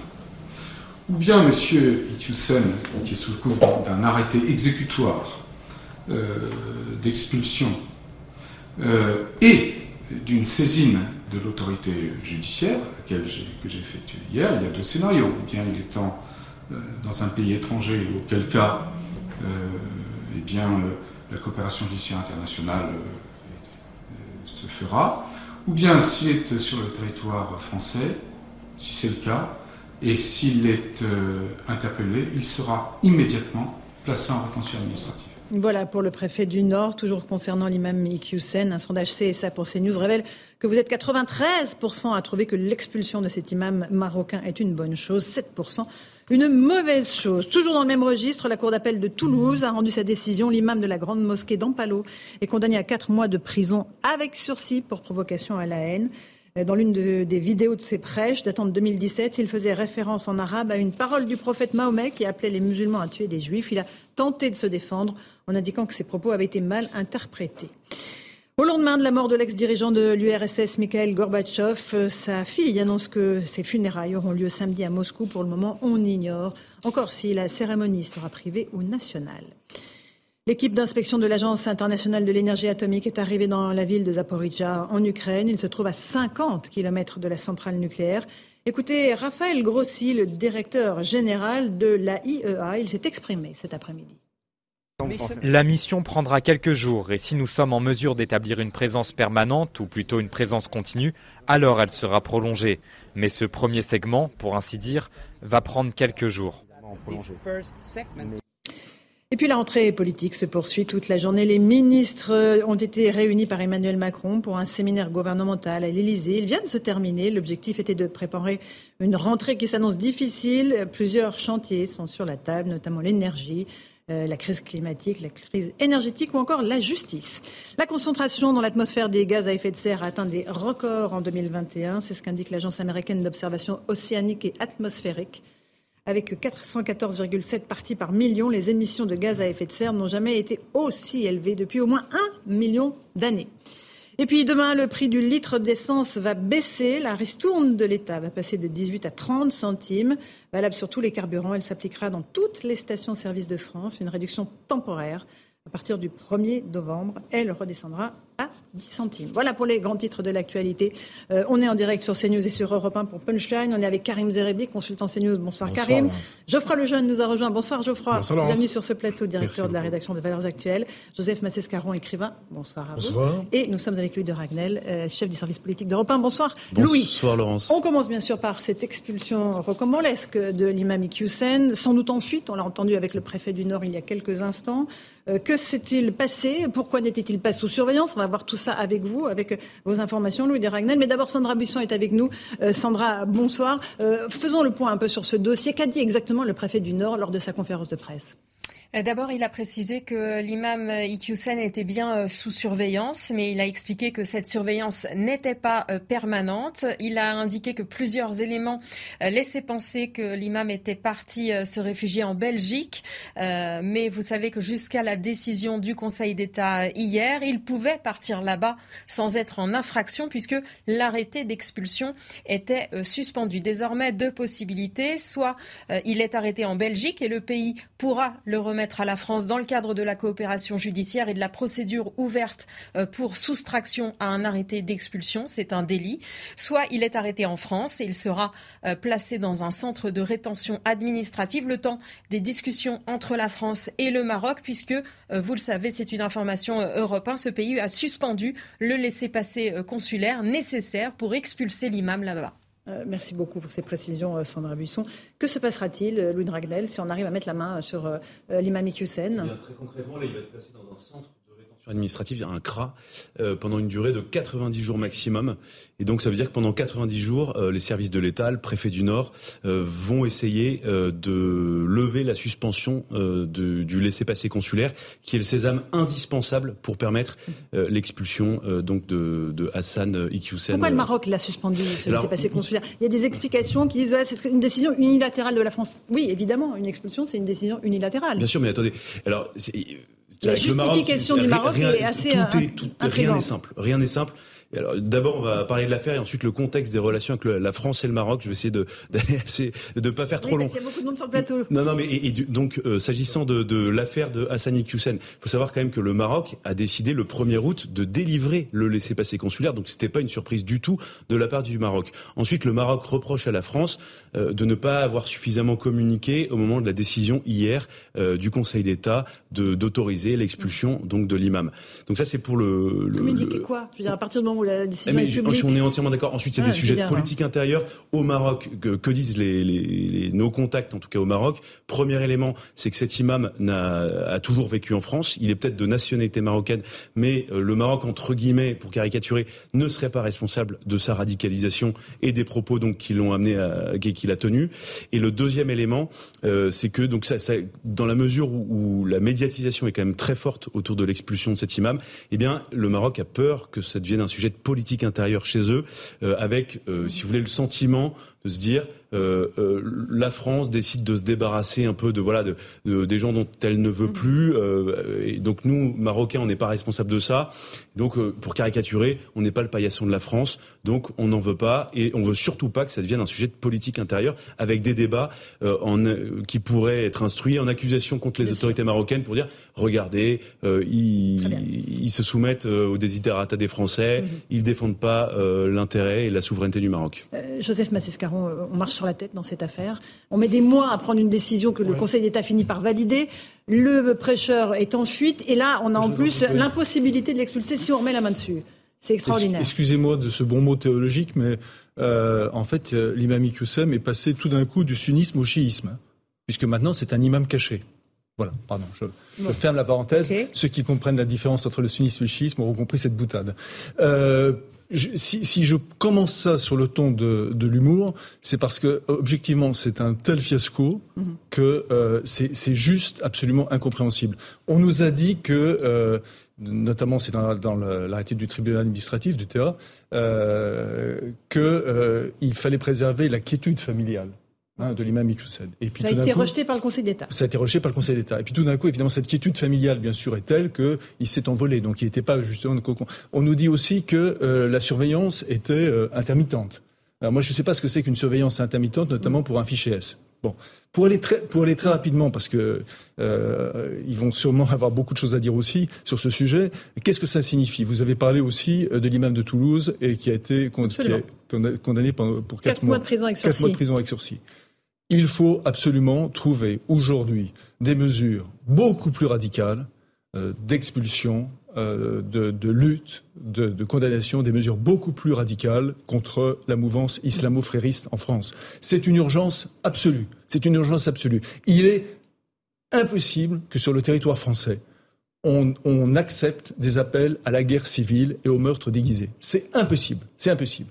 Euh, parce que là, franchement, là, si, si on part euh, dans, cette, dans cette acceptation, alors là, euh, toutes les portes sont ouvertes. Je ferai le jeune. L'État français, incapable de mettre la main sur l'imam Iqiyoussen, mais capable de traquer les piscines privées ou de, de, légiférer sur d'autres choses. Comment, comment les Français peuvent-ils percevoir ça au-delà d'un immense fiasco qui Pendant le confinement, qui, voilà, se prend 135 euros, 135 euros d'amende quand on sort, qu'on a mis le masque de travers. Comment on peut comprendre ça? Écoutez, moi je pense que c'est une très bonne nouvelle parce que justement ça va nous permettre de comprendre ce qui se passe tout le temps. C'est-à-dire que hier soir, à 20h, on avait une conférence de presse du ministre de l'Intérieur qui nous expliquait que euh, taratata, euh, cocorico, pardon, euh, on a euh, réussi enfin à expulser cet imam alors qu'on avait l'impression qu'on n'y arriverait pas, etc. et en fait, entre temps, il y a eu deux infos, l'info de, Louis et la fuite, et puis l'info de Louis sur le laissez-passer consulaire, qui nous font en fait prendre conscience du fait que quand on veut expulser quelqu'un, c'est la croix et la bannière. C'est d'ailleurs pour ça que les taux d'expulsion, de respect des OQTF sont si faméliques. Il y a toute une procédure administrative qui est extrêmement complexe complexe, qui est susceptible de milliers, de dizaines de recours, qui est quasiment tout le temps cassé, notamment pour des vices de procédure.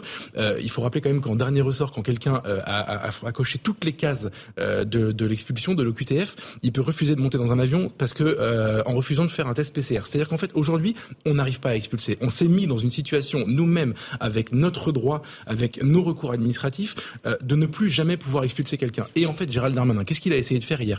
Il a essayé de mettre entre guillemets de la poudre aux yeux sur une affaire très médiatisée pour dire quand on veut on peut. Et eh ben en fait on réalise que même quand on veut on ne peut pas. Et la bonne nouvelle c'est ça, c'est que les gens maintenant parce que cette histoire a été extrêmement euh, commentée, médiatisée, etc. Notamment par Gérald Darmanin, ils vont comprendre que euh, eh ben, si euh, le, monsieur décide de, euh, de s'enfuir, finalement, même avec une surveillance accrue, comme disait Joseph, on n'arrive pas à le retrouver. Et si, quand bien même on a réussi à mm. tout faire bien, si le Maroc ne veut pas, eh ben, on peut pas l'expulser. Parce que là, si on l'arrête, il sera pas expulsé. Il n'y a pas de laisser-passer consulaire. Et je me permets de dire que le laisser-passer consulaire, c'est la dernière étape.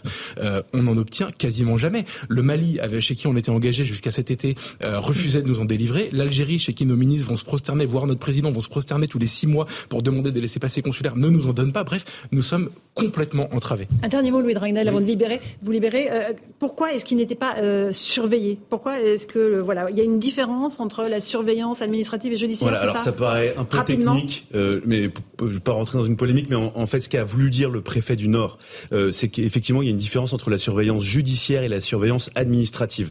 la surveillance administrative, ça veut dire concrètement que le préfet du Nord, en lien avec le patron de la sécurité publique du Nord, a décidé de mettre en place une équipe du des services du service du renseignement territorial et donc qui euh, suivait filochait, comme on dit, euh, Hassan Hussein euh, dans sa maison. Qui, il faut, faut quand même voir aussi euh, géographiquement comment ça se passe. C'est une maison avec un parc immense et donc il fallait énormément d'effectifs de policiers pour le, pour le, surveiller. Sauf que quand vous êtes en administratif, vous ne pouvez pas interpeller puisque vous n'êtes pas sous l'autorité d'un juge. Donc ça paraît peut-être complètement abscon. Les policiers ne pouvaient pas l'interpeller. Absolument parce qu'ils étaient là pour faire des repérages, pour le suivre en, donc dans une procédure administrative. Et aujourd'hui, on ne peut pas interpeller quelqu'un si on n'est pas sous le coup d'une procédure judiciaire. Et donc euh, le débat se trouve, euh, on est en plein débat. Euh, alors ça paraît très technique, mais est-ce qu'il faut changer le droit administratif et permettre la bascule extrêmement rapide vers une procédure judiciaire dès lors que les policiers qui font des surveillances et des filatures surprennent une personne en train de sortir? Voilà, ça, ça reste un grand débat. Ce que je peux vous dire, c'est peut-être une petite information pour vous et j'ai terminé après, c'est que les, les, policiers qui faisaient, qui participaient au dispositif de surveillance ont vu euh, quitter euh, une voiture euh, du parc donc qui appartient à, à Sani dimanche dernier et donc aujourd'hui il se pose la question dimanche soir là exactement il se pose la question est-ce que à bord de cette voiture alors ils ont observé il y avait ils n'ont pas vu Hassan Hussein est-ce que dans le coffre ne se trouvait pas Hassan Hussein Grande question. Voilà, l'homme est en fuite. On continue en débattre dans un instant dans Punchline sur Europe 1 et sur CNews. À tout de suite.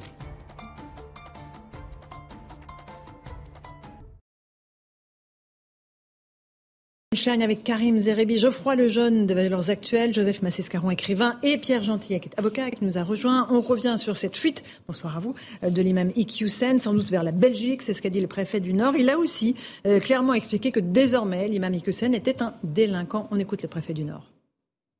Ce n'est que lorsque la visite domiciliaire s'est révélée infructueuse, c'est-à-dire qu'ils ont constaté que M. Iqiyoussen s'était soustrait à la mesure d'expulsion et est donc devenu un délinquant, ce n'est que lorsqu'ils m'ont rendu compte à 21h que j'ai saisi, au fin d'une mise en mouvement de l'action publique, le parquet du tribunal judiciaire de Valenciennes. Voilà, c'est donc euh, au moment où les policiers sont arrivés au domicile, Pierre Gentillet, qu'on peut dire que euh, l'imam Hussein est un délinquant. C'est une démonstration euh, absolue de l'impuissance de l'État français. De l'impuissance de l'État aussi, et puis, enfin, il faut quand même le dire, euh, du mépris que cet homme a pour nos règles de droit. Euh, il se fiche de l'état de droit, à vrai dire, beaucoup de monde s'en fiche, euh, j'ai l'impression. et effectivement, là, il est, il est parti. Est-ce qu'on va réussir à le retrouver? S'il est en Belgique, il y a quand même, je crois, un certain nombre de reportages qui ont été faits sur certains quartiers en Belgique, et en particulier, vous savez, le quartier Molenbeek. Combien de temps allons-nous mettre pour retrouver cet homme. Euh, et par ailleurs, maintenant qu'il est en Belgique, le problème, j'ai envie de dire, malheureusement, on l'a refilé à nos voisins belges parce qu'il a, souvenons-nous quand même, quel est le, le rôle de cet mhm. imam. Il a un rôle d'influence particulièrement néfaste sur les musulmans, sur peut le dire, une population en banlieue. Euh, et donc du coup, il va continuer ce travail. Alors il le fait sur YouTube, mais il peut le faire aussi dans mm. les conférences, parce qu'il fait aussi des conférences directement en Belgique. Donc euh, là, le problème est, déporté. C'est une catastrophe. Hein. Pour Gérald Darmanin, c'est un vrai désaveu. Euh, Karim euh, en plus de ça, on a le problème du laisser-passer consulaire, mais ça c'est encore autre chose. Si on arrive à remettre la main sur l'imam Iqiyoussen, ça veut dire qu'on va le mettre en centre de rétention pendant 90 jours. Et on va attendre que le Maroc veuille bien le récupérer Mais pour moi, ça symbolise beaucoup plus la volonté de Gérald Darmanin de faire un coup politique que de lutter avec sincérité contre euh, l'islamisme. Un coup politique parce que les propos qui ont été tenus euh, ont été tenus il y a plus de 15 ans. Euh, qui a pris l'article 40 donc pour poursuivre C'est un délit, hein, c'est pas une, opinion, l'antisémitisme. Donc cet individu, personne. Aujourd'hui, on apprend qu'en 2014, Gérald Darmanin est passé du temps avec ce monsieur, qui avait déjà tenu ses propos antisémites et homophobes. Donc ça veut dire qu'il ne trouvait pas que ce monsieur était infréquentable à l'époque, alors qu'il était suivi par les services de renseignement depuis le début des années 2000. Ça veut dire qu'on a quand même des imbroglios dans le comportement du ministre de l'Intérieur à l'époque. Aujourd'hui, effectivement, on a une lutte euh, effrénée contre l'islamisme, et on a raison parce que ça protège la nation, et ça évite effectivement de faire des amalgames avec l'immense majorité des musulmans qui respectent les lois de la République, mais on se dit, tout ça a été très mal ficelé. On a une décision administrative, OK, on attendait une décision du Conseil d'État, mais on imaginait qu'elle pouvait être positive. Qu'a-t-on fait en termes de traçabilité de l'individu? Non pas de le mettre sous les verrous, parce que c'était un homme libre, donc il y a un état de droit, effectivement, on ne pouvait pas l'arrêter par anticipation, mais on pouvait le tracer. On pouvait le tracer en se disant, si la décision tombe, on lui met la main dessus. Mais c'est ce qu'ont fait les policiers, c'est ce ben que nous disait Louis Dragnel il y a quelques non, parce que c'était une surveillance par intermittence. Donc ça n'est pas une surveillance par intermittence. Si vous surveillez quelqu'un pensait qu'il était chez lui. et que euh, les 20 heures restants, vous ne le surveillez pas, c'est pas une surveillance. Il y a une voiture qui sort dimanche soir. Euh, de, ils ne peuvent pas ouvrir le, le, coffre pour vérifier s'il est dedans ou pas. Mais pourquoi on ne peut pas Mais bien sûr qu'on peut. Attendez, bien sûr qu'on peut. Mais bien sûr qu'on peut. Non, Laurence a raison. Non, ils ne peuvent pas. Vous avez écouté ce Excusez-moi, les, les, contrôles de police sur la voie publique euh, qui portent une suspicion sur un véhicule et vous font ouvrir le coffre. Mais je vous raconter là. Donc c'est pas possible. Attendez, pas tous en même temps. Je poursuis mon imbroglio. ensuite et on écoutera Rachida Et l'imbroglio sur le laissez-passer consulaire qui me stupéfait. Parce qu'un laissez-passer consulaire, de mon point de vue, mais j'aimerais qu'il y ait un juriste, peut-être pas spécialisé sur ces questions, c'est dommage, mais j'aimerais qu'on ait quand même cette information. Un laissez-passer consulaire est nécessaire pour quelqu'un qui a une mesure d'éloignement qui le fera parce qu'il est étranger et pas le bienvenu chez nous, et qui n'a pas de passeport ou qui ne peut pas justifier de son identité. Et donc nous sommes obligés de demander au pays d'origine le laisser passer consulaire pour récupérer son ressortissant. Or ce monsieur, que je sache, n'était pas un clandestin. Il avait des papiers marocain, donc un passeport, donc une carte de résidence. On n'a pas de doute sur sa provenance d'origine. Donc là, le laisser-passer consulaire est-il véritablement indispensable? Je me pose bah, des questions. Oui. Mais, non. Alors, je ferai les jeunes. Non, mais si ça l'est, il faut quand même qu'on s'interroge à un moment donné. Parce que moi, encore une fois, quelqu'un qui n'a pas les papiers, euh, Geoffroy, je peux comprendre qu'il faille l'accord du pays d'origine. Mais quand la personne a les papiers, on est quand même souverain d'accepter qui on veut chez nous ou pas Alors, réponse de Geoffroy Lejeune. Non, mais voilà, c'est le mot a été lâché. C'est une question de souveraineté. Est-ce qu'on fait ce qu'on veut avec les gens qui nous posent problème et est-ce qu'on fait appliquer nos règles quand on l'a décidé? La réponse est non. Cette affaire nous a prouvé que non. Donc, il y a la, la question qu'expliquait Louis tout à l'heure sur la, surveillance administrative et judiciaire, c'est nous qui avons inventé cette règle, c'est nous qui nous imposons cette règle. On pourrait la faire sauter. Moi, je, cette affaire prouve qu'il le faudrait sans doute. Et sur le laisser-passer consulaire, l'argumentation du Maroc est invraisemblable. C'est-à-dire que euh, il, décide pour des décision raisons unilatérales, décision unilatérale pour des raisons de politique intérieure. Mais nous aussi, on a une politique intérieure. Nous aussi, on a une opinion. Laurence, vous l'avez dit tout à l'heure, qui à 93% souhaite l'expulsion euh, de l'imam Hussein. Et en fait, ce qui est très intéressant de la, politique intérieure, hein. je crois plutôt, pardon. Hein, euh, ils l'ont dit oui, bien sûr, ils l'ont dit. Ils dit quand même. Je crois plutôt à une réponse du berger à la bergère avec la visite en Algérie. En Algérie. Alors, terminez, je crois, le jeune, terminez. Allons au bout de la logique. Nous, nous, nous sommes infligés aujourd'hui comme règle le fait d'être tributaire de la décision d'un État, euh, d'un autre État. Donc, je disais tout à l'heure le Mali, l'Algérie, parce que c'était les, exemples qui me paraissaient les plus scandaleux. Mais aujourd'hui, le Maroc, pour pouvoir expulser quelqu'un dont nous ne voulons pas, qui n'a pas la nationalité française. C'est pas un franco-marocain avec qui on partagerait la responsabilité. Il est de nationalité marocaine. C'est donc un problème du Maroc. Euh, pour il n'est pas apatride. il n'est pas apatride. Et s'il l'était, ça poserait d'autres problèmes. En l'occurrence, il l'est pas. Donc moi, ce que je voudrais juste terminer par quelque chose. On a une diplomatie euh, sur la question de l'immigration, euh, où nos, nos, nos, dirigeants vont régulièrement dans ces pays-là pour convaincre qu'il faudrait euh, que vous nous donniez des laissés-passer consulaires et en échange on envoie de l'argent ou en échange on donne des visas. C'est ce que Macron vient de faire en Algérie la semaine dernière qui va réussir à nous expliquer que nous n'avons pas suffisamment de levier face au Maroc, qui est quand même dépendant un peu de nous, avec qui on a une histoire, etc., pour imposer au Maroc de reprendre ses ressortissants? Honnêtement, cette histoire prouve qu'on se laisse piétiner parce que nous nous imposons des règles qui mhm. font qu'on peut nous piétiner. C'est tragique. Il faudrait sortir de, ce système-là, Pierre Gentillet. Un petit mot sur la surveillance. Oui, mhm. justement sur la surveillance, c'est intéressant parce que faut quand même remettre en perspective. On est, on était dans une période pendant deux ans, dans un état euh, de droit quasi exceptionnel, en fait, un état de droit suspendu. On a vu les limites de cet état de droit où on a pu surveiller par drone. Je dis bien par drone, on a mis les moyens donc. Surveiller des gens sur les plages pour être sûr qu'ils portaient leur masque et pour être sûr, même au moment du confinement, qu'ils n'étaient pas confinés. On est allé. On, les, on espionne les piscines privées maintenant grâce aux drones. Hein. On est allé, on est allé plus loin. On est, allé jusque dans le domicile des gens. Parce que là, on parle du cœur de la vie privée. On parlait tout à l'heure, effectivement, de la possibilité de contrôler euh, l'arrière d'un véhicule. Mais on a réussi, à l'occasion des crises du Covid et notamment des confinements, euh, à s'introduire dans le domicile des gens pour voir s'ils faisaient pas des fêtes et pour voir s'ils n'étaient pas à plus de 6, 8. Souvenez-vous quand même de cet épisode. Donc le droit a pu. Pourquoi le droit a pu? Parce que le politique a prouvé que quand il définit une situation d'urgence, c'est tout à fait schmittien, quand il définit une situation d'urgence, au nom de cette situation d'urgence, il peut faire plier le droit et il peut faire plier l'état de droit. Là, nous, nous, devons considérer que c'est une situation mmh. d'urgence, que c'est une menace vitale sur notre intégrité, sur notre sûreté en tant que peuple. Et donc, et donc, le droit doit nous permettre eh bien oui, d'ouvrir le coffre de cette voiture. Eh bien oui, mm. d'entrer dans le domicile de cet homme parce qu'il pose une menace, parce qu'il pose un risque à notre sécurité, à notre sûreté. Ne soit condamné. Donc on le peut. Avant le politique ne soit condamné. Mais on peut le faire. on peut le faire même avant. C'est ce que je vous dis. On a réussi à le faire. On a réussi à le faire avant, au nom de la situation d'urgence. Donc, voyez, moi, c'est vraiment une question de politique. Je pense, et je suis d'accord avec Karim Zeribi, je pense que Gérald Darmanin était dans la politique depuis le début, parce que même même, souvenez-vous ce qu'il a dit, même si le Conseil d'État avait validé la décision du tribunal administratif, c'est-à-dire refuser l'expulsion, on va faire une loi. Mais une loi n'aurait rien changé puisque l'article qui fondait l'expulsion est le produit d'une loi. Il aurait fallu revenir sur la CEDH. Donc quelque chose qui est super important. Dans tous les cas, il était dans une posture politique. Allez, rapidement, euh, Karim et euh, Joseph. le, Ouvrez votre coffre, s'il vous plaît. Donc, euh, c'est une opportunité qui est donnée à tous les fonctionnaires de police. Ils font des palpations quand ils font des contrôles d'identité sur des individus, des individus dont ils ont un doute. Donc, c'est pas pareil qu'une perquisition. C'est complètement différent. Là, en l'occurrence, il sort de chez lui. S'il sort de chez lui et que quelqu'un conduit le véhicule, bonjour, contrôle sur la voie publique. Non, je dis il sort, je veux dire le véhicule sort de chez lui, mm. puisqu'il il, il, il s'acheminait euh, vers l'extérieur. Quand il est à l'extérieur, Rien n'empêche les fonctionnaires de police à un contrôle. Ouvrez le coffre, s'il vous plaît. Je veux dire, que, et, et alors regardez si quelqu'un se trouve dans le coffre ou pas. Non, la vigilance, elle n'était pas de rigueur. Il faut pas qu'on se raconte d'histoire. Mm. Le préfet, moi j'ai beaucoup de respect euh, de, pour nos fonctionnaires, euh, de surcroît représentants de l'État dans nos départements. Mm. Mais il faut pas qu'on nous raconte d'histoire. Elle était par intermittence. C'était pas une traçabilité euh, sérieuse. Mais c'est l'État de droit. Mais l'État de droit, Tant encore une fois, décision de justice, on n'interpelle pas. Ben voilà. Qu'on ne nous fasse pas dire ce qu'on n'a pas dit.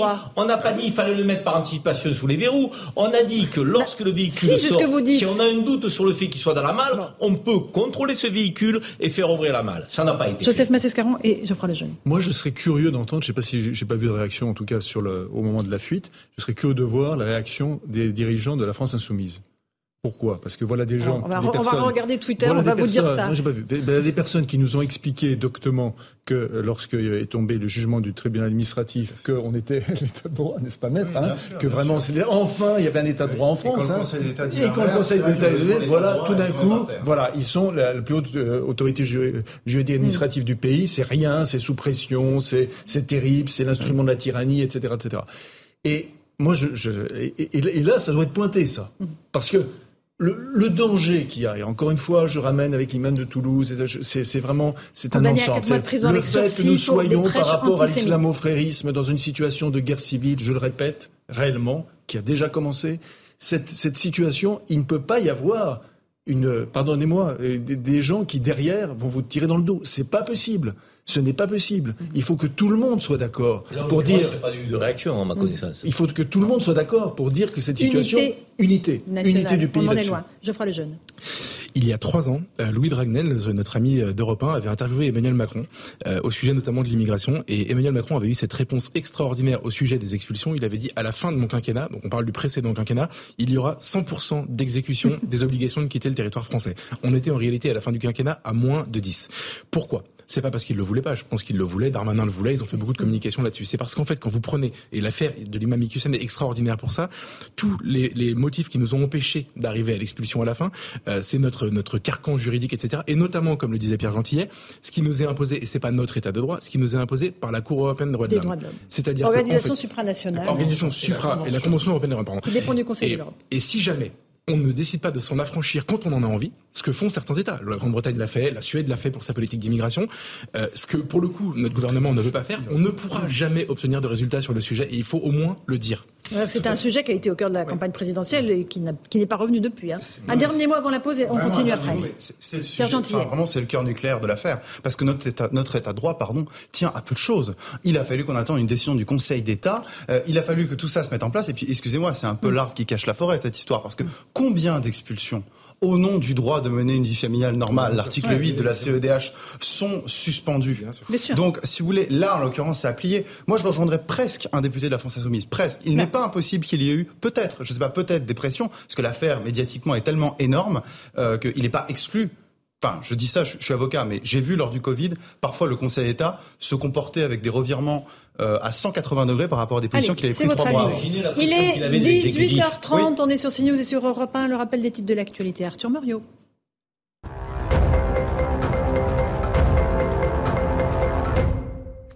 Marine Le Pen a adressé une lettre à Elisabeth Borne. La chef des députés RN à l'Assemblée nationale demande une session extraordinaire du Parlement concernant les mesures à prendre pour protéger les Français de la crise énergétique. Elle dénonce le Conseil de défense consacré à cette problématique qu'Emmanuel Macron réunira vendredi. Il méprise, selon elle, les représentants du peuple. Après les révélations de l'éditrice Vanessa Springora sur Gabriel Matzneff en 2020, l'écrivain qui fait l'objet d'une enquête pour viol sur mineur de moins de 15 ans a été entendu aujourd'hui en audition libre par la police. Les policiers de l'Office central de la répression des violences aux personnes l'auraient interrogé sur différents éléments d'investigation et notamment sur ses écrits. Le ministère de la Justice américain apporte des explications sur la perquisition du domicile de Donald Trump. Dans un document, il révèle que le FBI est intervenu pour y récupérer des dossiers extrêmement confidentiels que l'ex-président aurait pris avec lui en quittant la Maison-Blanche. Cette enquête cherche à déterminer si Donald Trump ou ses proches ont eu une conduite pénalement répréhensible en cherchant à empêcher le FBI de récupérer ces documents. Voilà pour le rappel des grands titres de l'actualité. Une toute petite pause. On se retrouve dans une poignée de secondes sur Europe 1 et sur CNews. On reviendra sur cet imbroglio autour de l'expulsion ratée de l'imam Hussein. On écoutera Rachida Dati, l'ancienne garde des Sceaux. Pourquoi a-t-on tant tardé euh, à s'en prendre à cet imam, dit-elle euh, À tout de suite dans Punchline sur Europe 1 et CNews. On se retrouve dans Punchline sur CNews et sur Europe 1. Encore un mot de cette expulsion ratée de l'imam Ekiusen en fuite en Belgique et donc avec le Maroc qui refuse de le récupérer si tant est qu'on lui remette la main dessus. On va écouter juste l'ancienne garde des Sceaux, Rachida Dati, invitée ce matin euh, de Sonia Mabrouk sur Europe 1. Pourquoi avoir tant tardé à s'intéresser au cas de ce prêcheur islamite On écoute. Les propos qui sont tenus, les propos délictueux, datent de quand? Ils datent sous François Hollande. Et c'était des propos publics. Ce mhm. C'était pas des propos euh, antisémites, euh, discriminatoires. exactement. Et même, rappelez-vous, les attentats de 2015, que dit-il? Il affirme mhm. que ces attentats, finalement, sont pas des vrais attentats, que c'est pratiquement une petite provocation. Euh, tout ça arrive à un effet retard parce que il est assez habile. Ensuite, il s'est excusé. Il a dit non, mais j'ai dit ça, mais j'ai pas dit ça en fait. J'ai dit ça, mais pardon, pardon, pardon. Mais les propos sont quand même ah, trop grave pour les laisser passer. Donc cette décision, elle arrive aujourd'hui avec cet effet retard. Et puis euh, pour l'exécution, c'est compliqué. Il est introuvable. D'ailleurs, ça m'avait beaucoup frappé au moment de l'audience du tribunal administratif. Je crois qu'il n'a pas comparu déjà à l'époque. Voilà, un dernier mot euh, là-dessus, euh, Geoffroy Lejeune. Illustration de, de, tous les mots français, dans notre incapacité à pouvoir expulser ceux qui sont des, délinquants étrangers pour le coup, puisqu'il est devenu un délinquant. Ça, c'est une, une évidence absolue.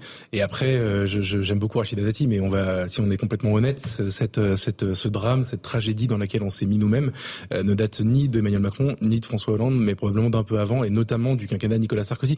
En réalité, sur le plan notamment du carcan judiciaire dans lequel on s'est mis et, euh, et, de la complication du travail des forces de police et, et même de, de, de, de la présence de l'avocat en garde à vue, toutes ces choses qui ont alourdi notre système et qui font qu'aujourd'hui on s'est retrouvé dans une incapacité totale, ne serait-ce que d'action, euh, ça a commencé un peu avant, voilà, faut le dire. Un dernier mot là-dessus, Pierre Gentillet. Il faut évidemment relier ça à la question migratoire et en l'occurrence je veux dire, Madame Dati a fait partie d'un gouvernement qui était le gouvernement de Sarkozy. Avant, il y avait aussi Jacques Chirac et c'était la même majorité. Je veux dire, ce monsieur, il est arrivé, je crois, dans les années 2000 en plus, mhm. sous Jacques Chirac, aussi du fait d'une politique d'immigration qui était trop généreuse, qui l'est encore plus aujourd'hui. Je rappelle que sous Nicolas Sarkozy, on avait entre 150 000 et 200 000 entrées légales par an. Donc, encore une fois, c'est intéressant de voir la droite aujourd'hui. Et, la droite a l'air donner des leçons, mais malheureusement, elle a un certain passif et il serait temps qu'elle fasse un peu son, son mea culpa pour qu'elle soit plus crédible. Et, non, j'allais juste ajouter qu'il y avait 200 000 entrées légales par an et qu'en plus on naturalisait beaucoup pour justement faire baisser ce chiffre. Évidemment, c'est ce qui fait dire à certains démographes que l'immigration n'augmente pas en France. Allez, euh, on va avancer un petit peu parce que on va parler de l'énergie, euh, le pouvoir d'achat, grande préoccupation des Français. En ce moment même, le gouvernement euh, est réuni en séminaire. Le séminaire s'est terminé il y a quelques instants. Elisabeth Borne va peut-être prendre la parole. Elle n'exclut pas, la première ministre, des coupures d'électricité ou de gaz pour cet hiver, pour les entreprises. en tout cas, a priori, les, les particuliers euh, seraient épargnés euh, par ces pénuries ou ces rationnements. Mais en tout cas, si on, est à l'heure du bilan, au bilan des sanctions contre la Russie, parce qu'on sait qu'une partie euh, de l'augmentation des prix de l'énergie vient des sanctions prises contre la Russie, est-ce qu'on a vraiment réussi à mettre à genoux l'économie russe, qui était quand même l'objectif affiché par le gouvernement? Alors je vois que déjà je suscite les sarcasmes sur le plateau. On va juste écouter une archive parce que c'est important d'avoir un peu de mémoire. Le ministre de l'économie, en mars dernier, qui estimait que la Russie serait très impactée. On l'écoute. Les sanctions économiques et financières sont même d'une efficacité redoutable. Et je veux laisser planer aucune ambiguïté sur la détermination européenne sur ce sujet. Nous allons livrer une guerre économique et financière totale à la Russie. Nous allons donc provoquer l'effondrement de l'économie russe. Voilà pour cette archive. La Russie aujourd'hui n'a jamais gagné autant d'argent avec des exportations de pétrole et de gaz qui ont augmenté de 40% grâce aux sanctions internationales. Je dis bien grâce aux sanctions internationales, euh, et puisque ces sanctions ont fait augmenter les prix et déclencher la spéculation. On a donc rempli les caisses de Poutine, Joseph Massescaron, alors qu'on voulait le pénaliser le résultat est inverse. Aujourd'hui, vraiment, il faut qu'on prenne conscience de cette réalité-là on a l'impression que, que, ce gouvernement, qu'il s'agisse d'ailleurs euh, de, de, multiples crises d'ailleurs, pas simplement de la crise de la guerre en Ukraine, mais aussi du confinement, de tout, euh, si on prend un peu de hauteur, on a l'impression qu'il passe son temps à caboter le long du rivage de la réalité. Alors, euh, on peut caboter, voilà, on peut caboter en bateau, on peut caboter en jet ski, mais on cabote toujours hein, à, à l'arrivée. Et et ce, qui frappe, euh, évidemment, lorsque vous reprenez les mots du ministre de l'économie, c'est, et c'est extrêmement cruel, c'est l'absence totale de perspective. Quand euh, Madame Borne, euh, qui a fait une prestation plutôt, plutôt bonne hier à la télévision, à la télévision et, est, est interrogée tout d'un coup, évidemment, et qu'on lui annonce en direct, en direct, bien sûr, parce qu'elle n'était pas capable, elle l'apprend en direct, hein, euh, la sanction de, de, Gazprom par rapport robinet. De, fermer les robinets, c'est quand même un, événement terrible. C'est quand même un événement terrible. Nous, on est vraiment dans une, dans une impréparation qui est, qui est totale. Alors, à côté de ça, je, voudrais, dire, puisque je, sais très bien que cet exécutif-là a fait, euh, a, a, fait l'hégémonie des amateurs. D'accord. Mais à côté de ça, il y a quand même une, en théorie, il y a une Assemblée nationale. Je regarde les pays, euh, les pays en Europe. Ces questions-là sont débattues. Marine Le Pen, comme vous le savez, au Parlement. Marine Le Pen demande la réunion bah du Parlement pour bah s'emparer de ces questions. Elle dit que le Conseil national de défense qui est convoqué vendredi pour parler d'énergie est un moyen de contourner le Parlement. Vous êtes d'accord avec ça, je crois, le jeune ah, Sur la question du Conseil de défense, évidemment, comme depuis le début d'ailleurs, parce qu'en réalité, c'est un endroit d'irresponsabilité. Bien sûr, bah, on a d'ailleurs, c'est comme. C'est la même chose. Allez-y, allez-y, je crois, le jeune. c'est un endroit, il faut comprendre, c'est un endroit d'irresponsabilité pénale. Donc, euh, on prend des décisions dont on n'assumera jamais les conséquences, en tout cas sur le plan euh, euh, Euh, alors je sais bien que Emmanuel Macron euh, ne, prend pas des décisions en, en pensant à la prison euh, qu'il encourrait, c'est pas le sujet, mais c'est un endroit où vous il est le seul chef. Il n'a pas de contestation, il est entouré de ses conseillers, de gens, de, de, de, spécialistes qui viennent le conseiller sur le sujet. Et en effet, on a vécu ça pendant le confinement. On, la France a été gouvernée par un conseil à huis clos dont on avait euh, que des bribes d'informations dans la presse mmh. qui fuitaient. Euh, et, et aujourd'hui, on, on, on, recommence malgré les messages politiques qui ont été envoyés depuis. C'est-à-dire, les Français ont voulu un Parlement qui s'oppose un tout petit peu. Enfin, le message un peu des législatives, c'était euh, pas l'hégémonie de la République en marche. Donc c'est c'est c'est un peu dramatique sur la, la disons la, la on se demande ce qu'il a compris Emmanuel Macron du message qui vient de lui être envoyé. Donc, et, en même temps, le Parlement n'est pas en session et en vacances. Donc voilà. Mais je, je, il faudrait convoquer une session extraordinaire. Enfin, il y avait la guerre en Ukraine qui était en session. Et attendez, et, tout ça, parce que vous avez la cruauté et en même temps, euh, vous avez absolument raison de repasser l'extrait de Bruno Le Maire il y a quelques mois. Comme on a passé Emmanuel Macron sur le nucléaire mais, en 2018. Mais, en fait, il faut le faire parce qu'à un moment donné, si vous voulez, euh, que quand quelqu'un se trompe, euh, moi j'ai pas de problème, tout le monde se trompe, mais, mais, mais ils ne le reconnaissent même pas. C'est-à-dire qu'aujourd'hui, après les décisions qui ont été prises, après la croyance complètement surréaliste du fait que euh, on allait affaiblir Poutine, ce qui, bref, euh, euh, remettre dans les mains d'un seul homme, en l'occurrence Emmanuel Macron, les décisions sur le sujet énergétique pour les mois qui viennent dans le huis clos d'un Conseil de défense relève quand même de, de, au minimum de, de, de, allez, je vais essayer de rester poli, je cherche le mot, non, du foutage de gueule. Bon, Pierre Gentil, un tout petit mot sur les sanctions contre la Russie. Elles ne fonctionnent pas pour l'instant le, fonctionne très bien pour ah, l'économie russe. Pour l'économie russe, malheureusement, on, remplit les caisses de Poutine hmm. alors qu'on voulait l'affaiblir, justement pour pénaliser d'avoir envahi l'Ukraine. Ah oui, bravo. On est dirigé par des génies. Je veux dire euh, que j'ai l'impression de revivre les histoires de stock de masques lors du Covid. J'ai l'impression de, de, de, revoir tout en boucle de la même manière. Et là, pareil, effectivement, avec ce comité de défense, ce conseil de défense, un peu comme pour le Covid, un conseil de défense énergétique, euh, ils sont restés exactement les mêmes. Ils ne savent pas ce que c'est mettre en jeu leur responsabilité. Euh, la dernière fois qu'un ministre a démissionné sous Emmanuel Macron, faut me le rappeler, même euh, François de Rugy peut-être? François de Rugy. Et ça nous ramène. Non, justement, il n'a pas démissionné. Il n'a pas démissionné. Il a, il a pas été, il, a, pas, été, repris. Justement, c'est pas la même chose. Donc il faut remonter à François de Rugy, c'est-à-dire à, 2017. Voilà, donc c'est vous dire. Donc, euh, en l'occurrence, là, pour revenir sur ces sanctions, si vous voulez, on a eu des gens qui nous ont dit en mars, effectivement, ça va être la guerre totale mhm. à la Russie. Vous allez voir ce que vous allez voir.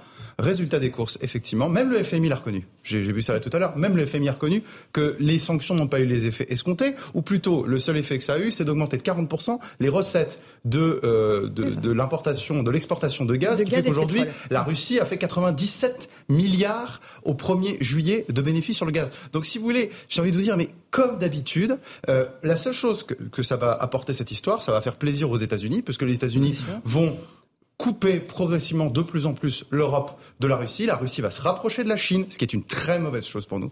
Très mauvaise chose. Et nous, nous allons tomber dans une dépendance américaine sur le plan diplomatique et sur le plan énergétique, euh, une dépendance vis-à-vis des pays du Golfe et de l'Algérie. Donc là, on a tout perdu dans cette histoire. Et, la question qui vient juste après Karim Zeribi, c'est combien de temps les Français vont accepter de payer le prix fort hmm. hein, pour l'électricité en s'apercevant, parce que maintenant l'information commence à arriver, que les sanctions ne fonctionnent pas. Bien au contraire, qu'elles remplissent les caisses euh, de la Russie. Combien de temps ça va fonctionner Sur, l'état de, économique, de la situation économique de la Russie, je pense qu'il faut avoir une approche qui, est plus équilibrée que celle qu'on veut nous vendre.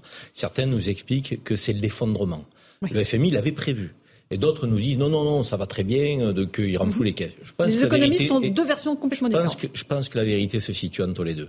Il n'y a pas d'effondrement. Ça, c'est certain. Ils ont beaucoup mieux résisté que ce que le FMI l'avait prévu. Mais après, on ne peut pas dire effectivement que les Russes vivent dans la prospérité la plus absolue. En tout cas, le PIB ne s'est pas effondré tel que le FMI l'avait indiqué. Aujourd'hui, ils le reconnaissent. Les exportations ne se sont pas effondrées tel qu'ils l'évoquaient. Donc il y a des caisses qui se remplissent parce qu'ils ont quand même des clients. Et ils arrivent à exporter leur pétrole brut, notamment. Et puis, la demande intérieure, si elle n'est pas ce qu'elle est, effectivement, euh, les Russes font preuve d'une résilience euh, qui est liée aussi à, la culture qui est la leur, parce qu'ils se sont souvent trouvés assiégés, souvent euh, trouvés face à l'adversité. Donc, ils sont quelque part préparés. Et donc, je dire, ce que nous vivons, nous, et ce qui nous apparaît insupportable, même dans un temps court, peut être toléré et, accepté par le peuple russe dans un temps qui est beaucoup plus long. Donc qui a raison, qui a tort dans les mesures que nous avons prises À l'évidence, on prend tel un effet boomerang, les sanctions que l'on devait infliger à la Russie, qui devait craquer, qui devait revoir son logiciel, revoir ses positions, et finalement on se retrouve nous à l'aune d'une crise sociale, euh, d'une inquiétude pour l'avenir, de, de coupures d'électricité. On avait, on aurait, qui aurait pensé ça? Septième puissance mondiale, notre pays, qui en plus ne dépend pas. On brandit maintenant l'argument des visas, parce que l'Union européenne va diminuer le nombre de visas accordés aux Russes. Euh, pour les empêcher de venir en Europe. Imaginez l'effet boomerang donc, des sanctions que nous avons prises à l'égard de la Russie sur un pays comme le nôtre qui n'est dépendant qu'à 18% du gaz russe. Mmh. Qu'à 18%. Et pourtant, on nous, prédit des coupures potentielles d'électricité et, de gaz. Non, très franchement, ça veut dire que, un, sur le plan énergétique, on n'a pas assuré notre souveraineté, on le paye aujourd'hui. Et là, la politique sur le nucléaire elle doit être effectivement totalement revisitée euh, en urgence. Et deuxièmement, je suis désolé de vous le dire, les mesures qui ont été prises auraient peut-être effectivement dû passer par un débat au Parlement. Donc moi, oui, je souhaite que le Parlement s'empare de ces sujets. C'est la représentation nationale. Donc il est tout à fait euh, indispensable que le président ne décide pas tout, tout seul, dans ce genre de contexte. Geoffroy Lejeune, j'en reviens à ma question sur les Français. Combien de temps vont-ils accepter cela? Bah Justement, c'est ça, parce que euh, si les chiffres euh, de la Russie, de l'économie russe se confirment, on va se rendre compte que voilà, ça ne fonctionne pas. Franchement, j'ai envie de vous répondre par une question. Si on prolonge les courbes, qu'est-ce qui se passe? C'est-à-dire que les, gens ont tous en tête que la, la, situation dans laquelle on est est arrivée parce qu'on a décidé d'affronter la Russie. on peut, enfin, ça sert de à rien façon de dire. indirecte. Hein. Non, mais d'accord, mais ça, c'est oui, vous avez raison. Dieu merci. Mais, mais on verra, on, tire, on, tirera les, les, les, leçons plus tard. Mais il y avait d'autres moyens de faire. Il y avait euh, notamment euh, une, euh, une, distance à prendre vis-à-vis de l'OTAN, parce que pour le coup, les Américains, ça, je sais que voilà, Karim opine déjà du chef. on, on, comment dire, on, on en fait, on, jouait les va en guerre Joe Biden, pour qui cette guerre n'a pas de conséquences, a joué le va-t-en-guerre dans l'opération en provoquant parfois la Russie, qui elle-même alertait en disant attention, ça va mal finir, on va être dans une situation. dont je n'excuserai pas euh, l'agression contre l'Ukraine. On est bien d'accord. mais hein. c'est pas le non, mais c'est justement je parle d'autre chose. C'est voilà. Et, et, maintenant pour revenir à notre réaction, il y a cette réaction de d'hostilité immédiate. Il y avait une autre, il y avait une autre solution. C'est un peu facile de le dire, mais on va se retrouver un jour, si on prolonge les courbes avec notre opinion publique, rappelez-vous par quoi a été provoquée la crise des Gilets jaunes, on est dans une situation qui est bien pire aujourd'hui. Donc en fait, on sait qu'on ne peut pas tenir. On va se retrouver un jour dans la situation, nous-mêmes, à genoux, obligés de négocier, et notamment quand il y aura des questions de comment résoudre ce conflit, on finira par négocier et on donnera, je pense, en tout cas c'est ce que je vois se dessiner, à Poutine ce qu'il voulait depuis le début. Qu'est-ce qu'on aura gagné? Mhm. C'est difficile. C'est difficile de négocier parce qu'on d'un autre côté, on assiste au durcissement. Le discours de, du président Zelensky s'est réellement durci par rapport euh, au début du conflit, euh, durci. Hein. Quand on entend, euh, quand on l'entend par exemple sur la Crimée, par exemple, hein, c'était il y avait il y, a, vraiment un, durcissement quand il essaye justement de passer à contre-offensive. Donc on, nous n'allons pas être aidés ni secondés de ce côté-là. Maintenant, il y, a, un élément quand même qui est à prendre en compte de, psychologie pour nos concitoyens, c'est que en fait beaucoup d'entre nous découvrent ce peuple ukrainien qui vient c'est-à-dire, ce sont des, des, centaines, des milliers, etc., de, de, de, familles qui arrivent. Et tout d'un coup, aussi, euh, il, il, les voit venir. Il voit venir une immigration qui s'assimile, une immigration qui nous donne l'exemple, une immigration. Et il y a quelque chose, il y a un élément de, de solidarité et d'empathie par rapport au peuple ukrainien qui est, qui est de plus en plus fort, de plus en plus fort, parce qu'on se dit, bah tiens, finalement, euh, toutes les immigrations ne se valent pas. Parce que nous sommes, nous sommes la France. Bien sûr. Je, je vous prolonge d'un mot, mais nous sommes la France, un pays qui appartient à la civilisation européenne. Et il est logique que nous ayons, euh, eh bien effectivement, plus de proximité avec un letton, avec un ukrainien, euh, avec un norvégien, avec un grec, euh, qu'avec quelqu'un qui vient de Chine ou d'Afrique noire. c'est tout à fait logique. Et, et c'est intéressant. Mais, mais, vous avez raison, c'est intéressant parce que là, pour le coup, ça a montré cette proximité civilisationnelle et leur facile intégration-assimilation. Mais n'oublions pas qu'ils ont vocation à repartir de la manière que tous les autres réfugiés. S'il y en a qui restent, tant mieux. Quand la guerre sera terminée. Et que le niveau en mathématiques des élèves ukrainiens est absolument bah énorme. Même si les Français sont, sont effectivement euh, ouverts à l'accueil euh, de, des, des, Ukrainiens dans le contexte effectivement de ce qu'ils vivent, je ne pense pas, euh, contrairement à, à Joseph, qu'on puisse se dire c'est magnifique parce que derrière les Français, qu'est-ce qu'ils regardent? Ils regardent aussi la situation économique sociale qui est la leur, leur portefeuille, les prix au carburant ont flambé, donc 33% euh, d'explosion du prix d'électricité, les matières premières, parce que là aussi, ben, ça vient de Russie et d'Ukraine pour bonne partie d'entre elles, les Françaises et les Français voient leur situation se dégrader lourdement et l'inquiétude grandit. Il y a un déclassement donc, qui est frappant, qui, qui, qui est tel un TGV euh, qui, euh, qui leur, leur vient dessus. Donc oui, solidarité un peuple russe, mais on, on s'interroge malgré tout sur le choix que nous avons fait quant à la gestion de cette crise russo-ukrainienne. Moi, je dirais simplement, et c'est mon regret, et je le dis depuis le début, nous n'avons pas eu de voix européenne dans, cette, dans ce conflit. Nous avons été des suiveurs des États-Unis d'Amérique, qui a peut-être intérêt à ce que le conflit se poursuive, se durcisse c'est dur, parce qu'ils ont des intérêts économiques. Et Zelensky, je pense qu'il devrait beaucoup plus porter une qui est européenne, éventuellement de recherche d'apaisement, que de va-t-en-guerre qui suivrait effectivement la position des États-Unis. Moi, j'aimerais qu'il y ait une posture gaulienne gaullienne. Et la posture gaullienne, ça s'appelle une, posture française et pas américaine. Aujourd'hui, cette voie n'existe pas. Le même le président, il a dit qu'il ne recherchait plus de compromis avec donc Poutine. avec Poutine. Donc, alors qu'au départ, nous étions effectivement le, le, à 180 degrés. Mais moi, je le regrette profondément. Et on, nous dira que non. C'était, nous étions la voie du dialogue potentiel pour remettre Allez, un petit mot Pierre Gentillet et après je passe la parole à Geoffroy Lejeune. là pour revenir à la France et ce qui était dit justement par Geoffroy Lejeune, c'est moi je suis très pessimiste parce que n'oublions pas que moi je pense qu'il n'y aura pas de débouché malheureusement. Je pense qu'il n'y aura pas de débouché réellement démocratique à cette histoire. Le vrai débouché démocratique à cette histoire en réalité ce serait la voie des élections, la voie du peuple, soit par un référendum, on sait qu'il n'y en aura pas, et la voie des élections, les prochaines élections, c'est les élections européennes, ce sont des élections malheureusement qui n'ont pas l'incidence qu'elles devraient avoir. Et après les prochaines élections, malheureusement, c'est les municipales et les présidentielles. Et on sait qu'Emmanuel Macron gouverne de telle manière qu'il se fiche de la question de la majorité, de ce que pense la majorité du pays. Et on l'a vu à plusieurs reprises, notamment la façon dont il a enfumé les gilets jaunes. Donc j'ai très peur que là, enfin j'ai très peur et en même temps, malheureusement, ça va arriver, que ce qu'on a connu avec les gilets jaunes, ne soit euh, qu'une toute petite chose en comparaison de, ce, qui, va, nous, tomber dessus à la rentrée. Alors, je ferai le mot de la fin. Moi, je me souviens au tout début de ce conflit, on a, on a estimé, euh, enfin, une voix majoritaire, disons, s'est dégagée pour dire c'est formidable, regardez l'OTAN qu'on disait en état de mort cérébrale, en fait, c'est extraordinaire. Et on a une voix européenne, regardez, on est soudés. En fait, il, se passe, d'ailleurs, comme d'habitude avec les chimères, exactement l'inverse. C'est-à-dire que l'OTAN, en fait, est un outil belliciste qui nous a conduit, nous, dans une situation qu'on n'a pas voulu. Euh, quant à la voix outil européenne. financé par les États-Unis. Financé par les États-Unis pour les intérêts des États-Unis, comme ça a toujours été le cas en réalité.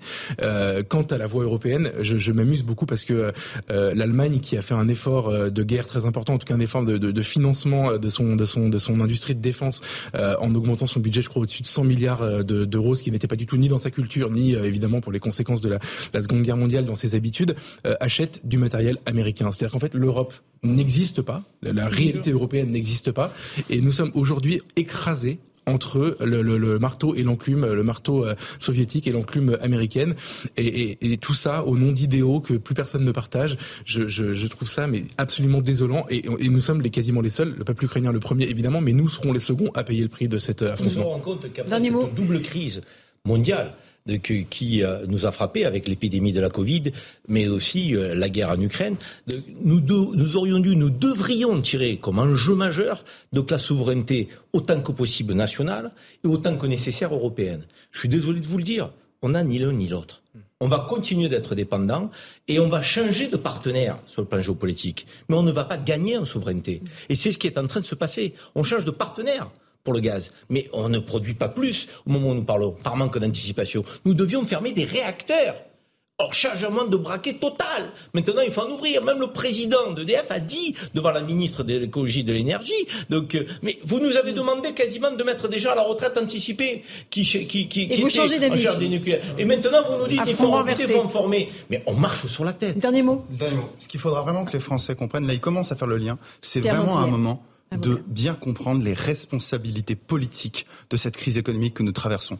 Tant sur la question du nucléaire, et là-dessus, les décisions d'Emmanuel Macron ont eu les effets qu'on a vus sur le prix de l'électricité, plus toute la politique européenne de libéralisation des années 2090, ne pas l'oublier, et bien évidemment cette politique de sanctions dont on voit qu'elle n'a pas les effets escomptés. Merci à tous les quatre d'avoir participé à ce punchline. Karim Zerbi, Geoffroy Lejeune, Pierre Gentier, Joseph Massescaron. Dans un instant, Christine Kelly et ses invités pour Face à l'info sur CNews et je vous retrouve moi sur Europe 1 pour Punchline. Bonne soirée sur nos deux antennes.